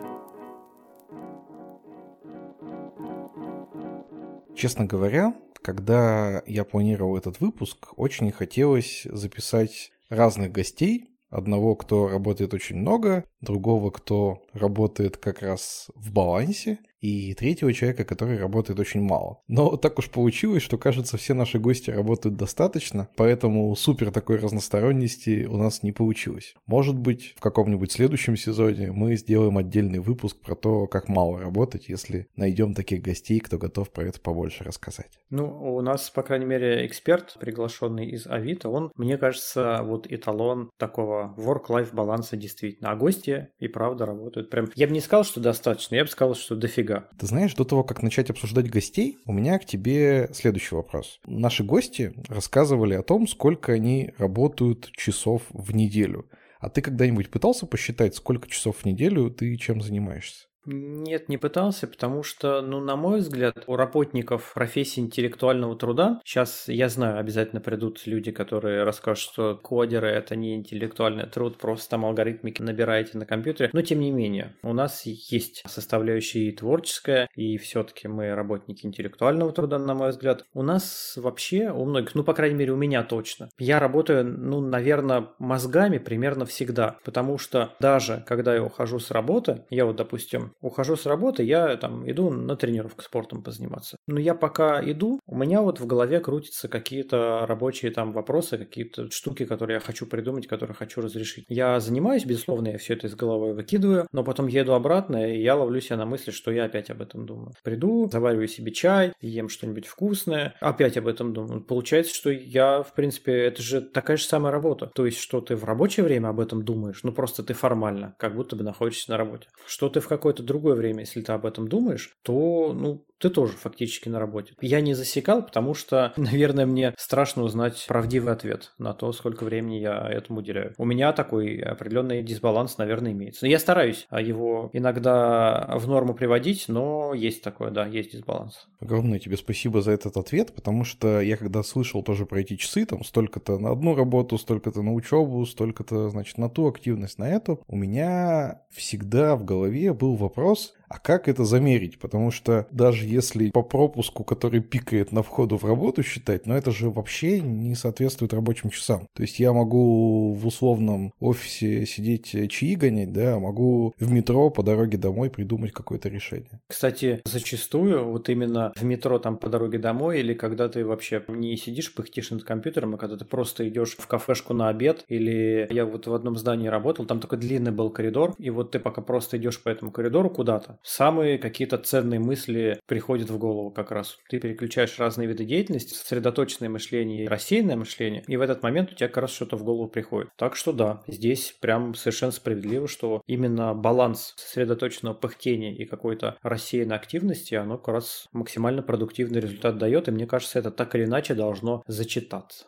Отнял я немножечко времени от обсуждения гостей, но мне показалось, что вот это важная часть, которую тоже стоит проговорить, что не только в часах дело, ну, по крайней мере, если вы там не на заводе детали какие-то пилите изо дня в день одинаковые, а занимаетесь каким-то творческим трудом как мне кажется, большинство наших слушателей, да и в целом, ну, кажется, что большая часть нашего постиндустриального общества. Ну а теперь предлагаю немножечко пообсуждать те выводы, которые можно было сделать из э, рассказов наших гостей. Давай, наверное, как обычно, пойдем по очереди и начнем с Ярослава. Если честно, я не очень много выводов сделал из рассказа Ярослава, потому что он очень похож на мою жизнь. Вот я живу примерно так же. Ну, у меня там, да, чуть другие активности, и всегда приятно послушать про институт, про ШАТ, потому что мне, по крайней мере, кажется, что это очень приятное время в жизни каждого человека, кто учился, когда он имеет возможности учиться и работать, и как раз вот познает мир. Но главное, что я бы хотел подчеркнуть, и что мне очень понравилось, в финальной части разговора Ярослав подчеркнул, что очень важно иметь свою цель, и тогда становится просто выбирать, что для тебя важно, а что для тебя не очень важно. И вот когда ты научаешься это выбирать, ну, на самом деле тебе гораздо проще даются всякие разные активности, и тебе проще самому себе объяснить, почему вот прямо сейчас ты читаешь читаешь какую-то книжку или пишешь какую-то статью или пишешь какой-то код, а не смотришь на YouTube. Да, я согласен. Я вот пока слушал рассказ Ярослава, и он же прям супер дофига загружен, перегружен. И я такой думаю, у меня в фоне мысль, блин, зачем так жить? У тебя там типа 40 минут свободного времени, зачем так жить? И вот как раз на своих последних минутах он и дает ответ на этот вопрос, что вот у него есть цель, которая связана непосредственно с этими активностями, эти активности ему дают возможность к ней прийти. И это осмысленное такое поведение, осмысленное желание именно сейчас свою жизнь проживать именно так, чтобы потом прийти там к своей какой-то цели, которую ты себе наметил. Если ты действительно хорошо подумал и точно уверен, что тебе нужна вот эта цель и вот это средство подходящее, то замечательно. Фигач. Я просто хочу предостеречь наших дорогих слушателей о том, что вообще выбор такой цели и выбор пути к ее достижению, они в общем, очень неочевидный, и на этом пути достаточно много ошибок. Иногда, плохо подумав, можно выбрать какие-то пути, которые очень много времени и сил съедят, и на самом деле тебя к этому не приведут. Сейчас, если вы следите, может быть, или, может быть, захотите последить теперь за творчеством Максима Дорофеева, вот у него в YouTube-канале, он достаточно хорошо разбирает всякие причинно-следственные связи, которые люди строят, находят в них какие-то логические ошибки, нестыковки, помогает людям лучше разобраться в том, что же на самом деле они хотят, зачем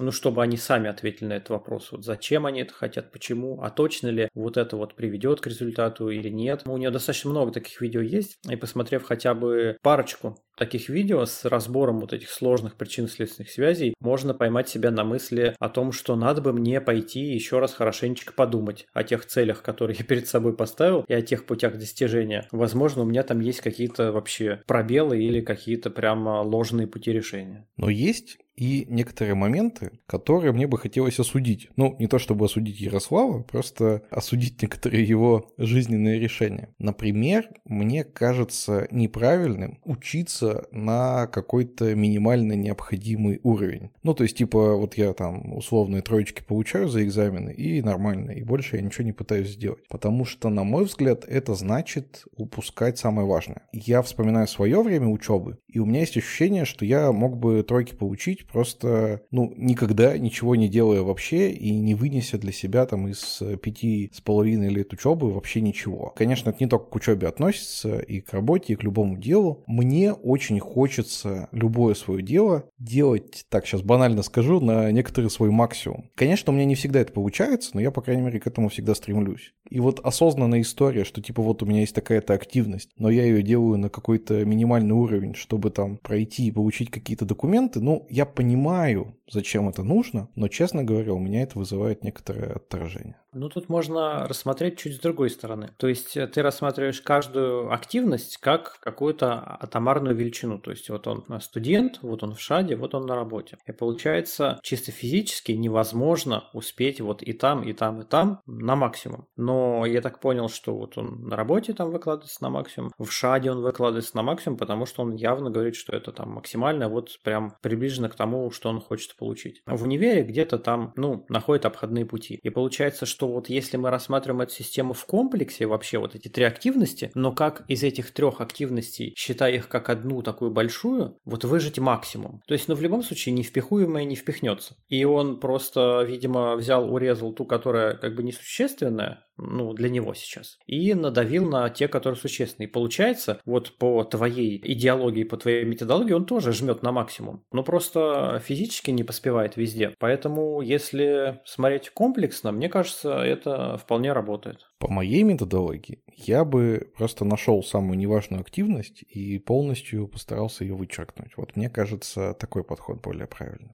Тут, к сожалению, без Ярослава мы не узнаем. Может быть, э, там формально надо. Он же говорит, он в науку хочет идти, поэтому, может быть, там формально надо какие-то корки получить. Ну да, повторюсь, что я не осуждаю конкретно Ярослава, но скорее мы как подход к планированию, к жизни сейчас обсуждаем. Я бы, кстати, сосредоточился на планировании, потому что это что было у Ярослава, что у Антона, что у Даниила, оно, в принципе, сквозь весь этот выпуск проходит. И мне кажется, вот это прямо максимально важная штука, которую надо обсудить обсудить. Я понимаю, что всем уже оскомину набил какой-нибудь тайм-менеджмент, но это правда максимально важно иметь дисциплину, максимально важно иметь какой-то график, по которому вы живете, что вы делаете, ведение каких-то задач, которые вы не забываете вести, не продалбываете сроки, чтобы вы точно знали, что вот сегодня я делаю это, сегодня я делаю то, там в такой-то половине дня я лучше работаю, в такой-то половине дня я хуже работаю. Я точно, ну, по крайней мере, по себе знаю, что такие оптимизации труда, они очень очень хорошо помогают сделать много работы. Потому что в целом, если ты себя отпускаешь, если у тебя нет дисциплины в графике труда, то вот сегодня хочу, завтра не хочу. Если у тебя нет дисциплины в сосредоточении на труде, то есть сейчас я вот код пишу, а тут мне кто-то написал сообщение, или вот у меня есть импульсивное желание там Твиттер листнуть, или Ютуб там глянуть. Блин, можно поймать себя на том, что вот весь день прошел, ты вообще ничего не сделал толкового. А умение немножко в ежовых рукавицах рукавицах себя держать дисциплинированно, оно прям позволяет сильно дофига сделать. Иногда даже вот в такие дни, опять же, вот, э, допустим, Антон и Даниил, они говорили так или иначе про технику помодоро, но это известная штука, когда ты там 25 минут работаешь, 5 минут отдыхаешь и так далее, а потом еще там длительный 15-минутный перерыв. Вот у меня тоже приложение такое на телефоне есть. Я очень люблю эту штуку, она прям невероятно дисциплинирует, то есть ты прям засекаешь эти 25 минут, ты выключаешь все уведомления, все-все-все, там сворачиваешь, убираешь и только над какой-то задачей сосредоточенно работаешь. Вот это иногда я чувствую, когда разбаловался и там за несколько дней не могу какую-то важную штуку сделать, я сажусь и за полдня с помодора ее делаю, потому что вот я заставил себя сосредоточиться, не отвлекаться и системно там несколько часов проработать над одной какой-то важной там сложной штукой. И мне кажется, вот это как раз один из лайфхаков того, как много успевать и при этом не сильно задолбаться и не сильно себя чмырить за то, что я такой какой-то там плохой, неудачник, все все успевают, я ничего не успеваю. На мой взгляд, это прям невероятно важно. Ты знаешь, я не услышал такого от наших гостей, но хочу собственным опытом поделиться. Я стараюсь там, где сам для себя могу составить расписание, составить его прям железно. Ну, то есть я вставать стараюсь в одно и то же время. Выходные оно на час смещается, но типа ровно на час. Стараюсь там не смещать его на случайное какое-то время. Я планирую какие-то еженедельные дела прям в конкретный получасовой слот. Вот особенно я на работу обычно около 8 прихожу, и у меня, например, есть еженедельные еженедельное дело, которое я делаю типа в понедельник с 8 до 8.30. Есть то, что я делаю с 8.30 до 9. Ну, в общем, те слоты, которые меня никто особо не трогает, я прямо вот такими получасовыми кусочками, делами какими-то занимаю. Но, к сожалению, весь день так, конечно, не получается распланировать, потому что от недели к неделе что-нибудь меняется, возникают какие-то штуки, которые там весь день занимают или какой-то существенный кусок. Поэтому, к сожалению, какого-то идеального расписания мне составить не удалось. Но в той части, в которой я могу его контролировать, а это в основном утро и вечер, я стараюсь, чтобы оно было вот прямо регламентировано. Я тебя тут полностью поддерживаю. Я тоже стараюсь так делать. Наверное, некоторые слушатели скажут, типа, блин, фу, как э, скучно ребята живут. С одной стороны, действительно может показаться скучно. С другой стороны, это настолько на самом деле тебе облегчает жизнь, ты настолько больше начинаешь успевать и настолько меньше начинаешь беспокоиться о том, что а это мне сделать, а когда то мне сделать, а тут, блин, я отвлекся, время продолбал, здесь я забыл, что вот прямо реально у таких, видимо, людей, как мы, которые любят, чтобы у них все было организовано, чтобы они там много успевали, ну, такие вот тревожные ребята. Очень облегчает жизнь. Мне кажется, это стоит того, чтобы быть немножко скучным, но чуть более спокойным. И кажется, в эту же сторону очень классные советы давал наш специальный гость Антон Моисеев, когда давал лайфхаки по поводу рабочего времени, договоренностей с командами и времени созвонов. Я прямо не поленюсь повторить, мне супер понравилась идея сдвигать созвоны на 5 минут, чтобы у тебя были вот эти 5 минут выдохнуть, если вдруг они у тебя стоят вплотную. Да, это офигенно, и я тоже это на себе прочувствовал. Часто же бывает такое, особенно вот кто там в руководстве, кто много созванивается. Иногда начинаешь бегать со встречи на встречу, и там ты не успеваешь, и другие, там, может быть, ты успел, там другие не успевают, и в итоге куча народу ждет, пока там все соберутся. Все равно время продолбано. А так вот закончил ты, если там вместо 30 минут 25, вместо часа 50 минут, ты там водичку попить успеешь, ты, может быть, записать что-то успеешь, просто выдохнуть контекст, переключить успеешь. Отличный совет, замечательный. Я, кстати, как-то делал доклад в прошлом году про то, как делать не бестолковые собрания, встречи. И там я тоже такой рецепт предлагал. Возможно, ты как-нибудь ссылочку приложишь к выпуску, и мы еще каких-нибудь лайфхаков оттуда можем слушателям нашим дать. Ты очень классно озвучил, и у меня была такая же мысль, что Антон, мне кажется, показал нам прям образец баланса. У него есть и возможность своими делами заниматься, и видно, что он любит свою работу, а не просто ходит туда по по часы отсиживать. И самое классное, что он думает не только про себя, но и про свою команду. Вот это, честно говоря, многого стоит. Да, обожаю такое. И мне очень понравилась э, договоренность в команде о том, что вне рабочее время не переписываться, не стараться триггерить людей, потому что действительно ты, особенно если это общий чатик, ты начинаешь писать, там все люди триггерятся. Я, честно признаюсь, не понимаю руководителей, которые прям в чатике на там 50, 60, 70 сотрудников, они начинают писать что-то там вечером поздно в 9 или 10. Ну, конечно, все подорвутся, конечно, все пойдут смотреть, что же там начальник пишет. А там, может быть, и ничего толкового. А может быть, наоборот, ты заставляешь типа, людей работать, они такие, ну, ой, блин, наверное, мне придется работать. Иногда мне так хочется ответить кому-то. Ну, или я вспоминаю, что кому-то надо там триггернуть. Я просто пишу отложенные сообщения. И ставлю это уже там на часов там 9-10 утра, ну, в зависимости от того, когда человек начинает. Единственное, если такие отложенные сообщения существуют. Потому что, к сожалению, есть сейчас э, не, некоторые мессенджеры, в которых отложенных сообщений нет, и тогда там не очень красиво получается. Но, тем не менее, мне кажется, это, да, действительно замечательно, что в целом о людях Антон думает, и большое ему за это уважение. Ты знаешь, про мессенджеры я тоже активно пользуюсь э, функцией отложенной отправки, чтобы приходило ну, в начале рабочего дня. Буквально на днях э, пишу большое сообщение там, ну, с планами на день, и случайно нажимаю сразу отправить, без отложенного. И человек мне отвечает через 5 минут, и как бы уже ничего не поделаешь, и ты уже его сдернул, и уже там 10 вечера. В общем, не очень хорошо себя чувствовал в этот момент. Но ты извинился? Да, но несмотря на то, что я извинился, мы еще полчаса обсуждали. Хотя я пытался сказать, что нет, давай завтра, но ему, видимо, тоже хотелось. А может быть, это я такой токсичный начальник. Возможно, возможно. А может быть, он подумал, что ты его проверяешь. И типа, если он не будет тебе отвечать вечером, то ты ему плохие оценки на performance review поставишь и уволишь. Если ты нас слышишь, то это совсем не так, мой дорогой коллега.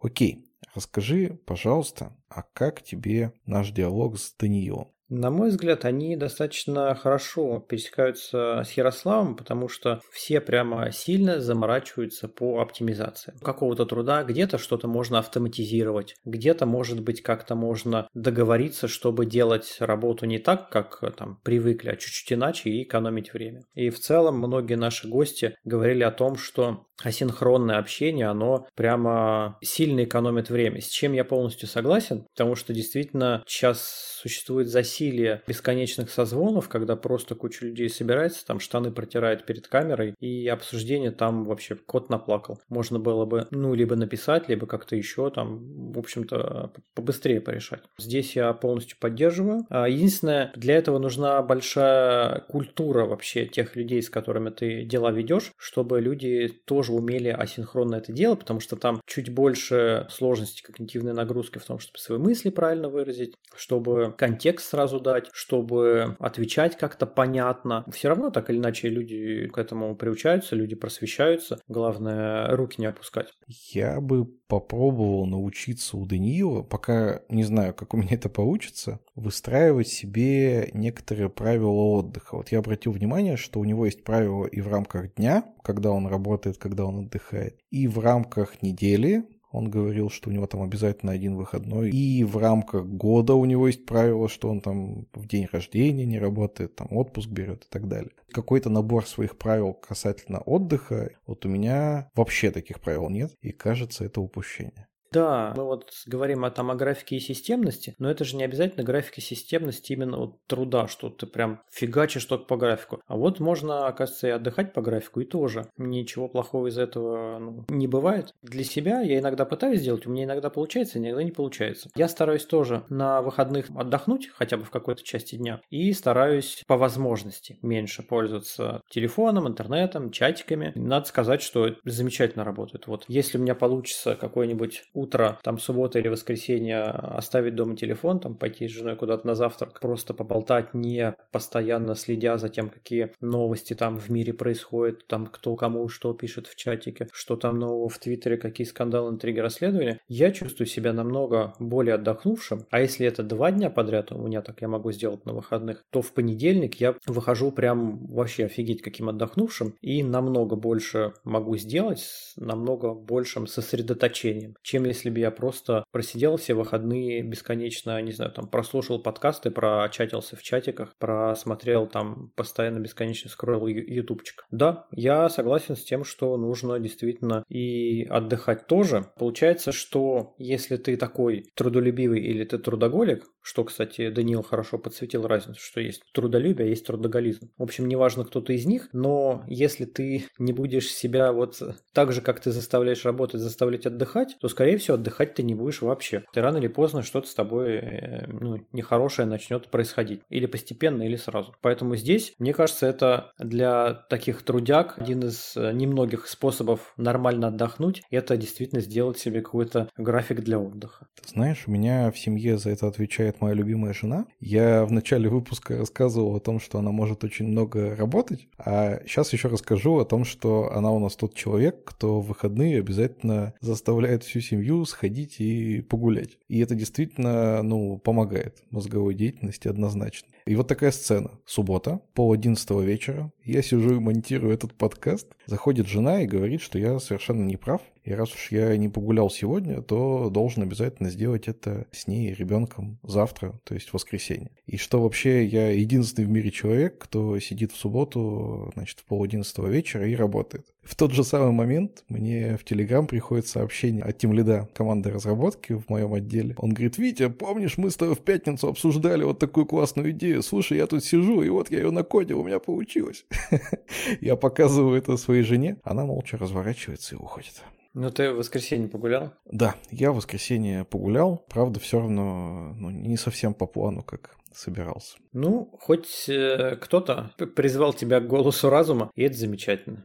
А еще из нашего диалога с Даниилом я бы хотел подчеркнуть для наших дорогих слушателей и подчеркнуть для себя то, что есть люди, для которых work life это одно и то же, и для них, кажется, вот этого work-life баланса, в общем-то, и не существует. Для них work-life баланс это вот именно что все свои силы, все свое время пускать на работу, и в этом тоже нет ничего плохого, ничего страшного. Здесь хотелось бы сделать вывод, что ни тех, ни других вообще не за что осуждать. В общем, живите так, как вам в кайф. Я согласен, что никого не нужно осуждать, но хочется кое-кого предостеречь. Потому что, коли мы говорим все-таки о работниках интеллектуального труда, если ты бесконечно будешь долго, много работать без отдыха, то так или иначе, скорее всего, твои когнитивные способности несколько начнут угнетаться. И все-таки тебе нужно иногда давать себе отдых, даже когда тебе интересно, когда тебя драйвит, когда тебе классно. Потому что, вот честно признаться, я видел не один случай и со стороны, и в своем примере тоже видел, когда ты такой, блин, классно, тут такие задачи, там такие проекты, такая штука. И ты начинаешь фигачить, и фигачишь и без выходных, и по вечерам, и вот каждый день, каждый день фигачишь, а потом проходит несколько месяцев, полгода проходишь, ты такой, блин, как я задолбался, все это ненавижу, может я вообще зря в это ввязался. Отдохнул потом немножко, и такой, да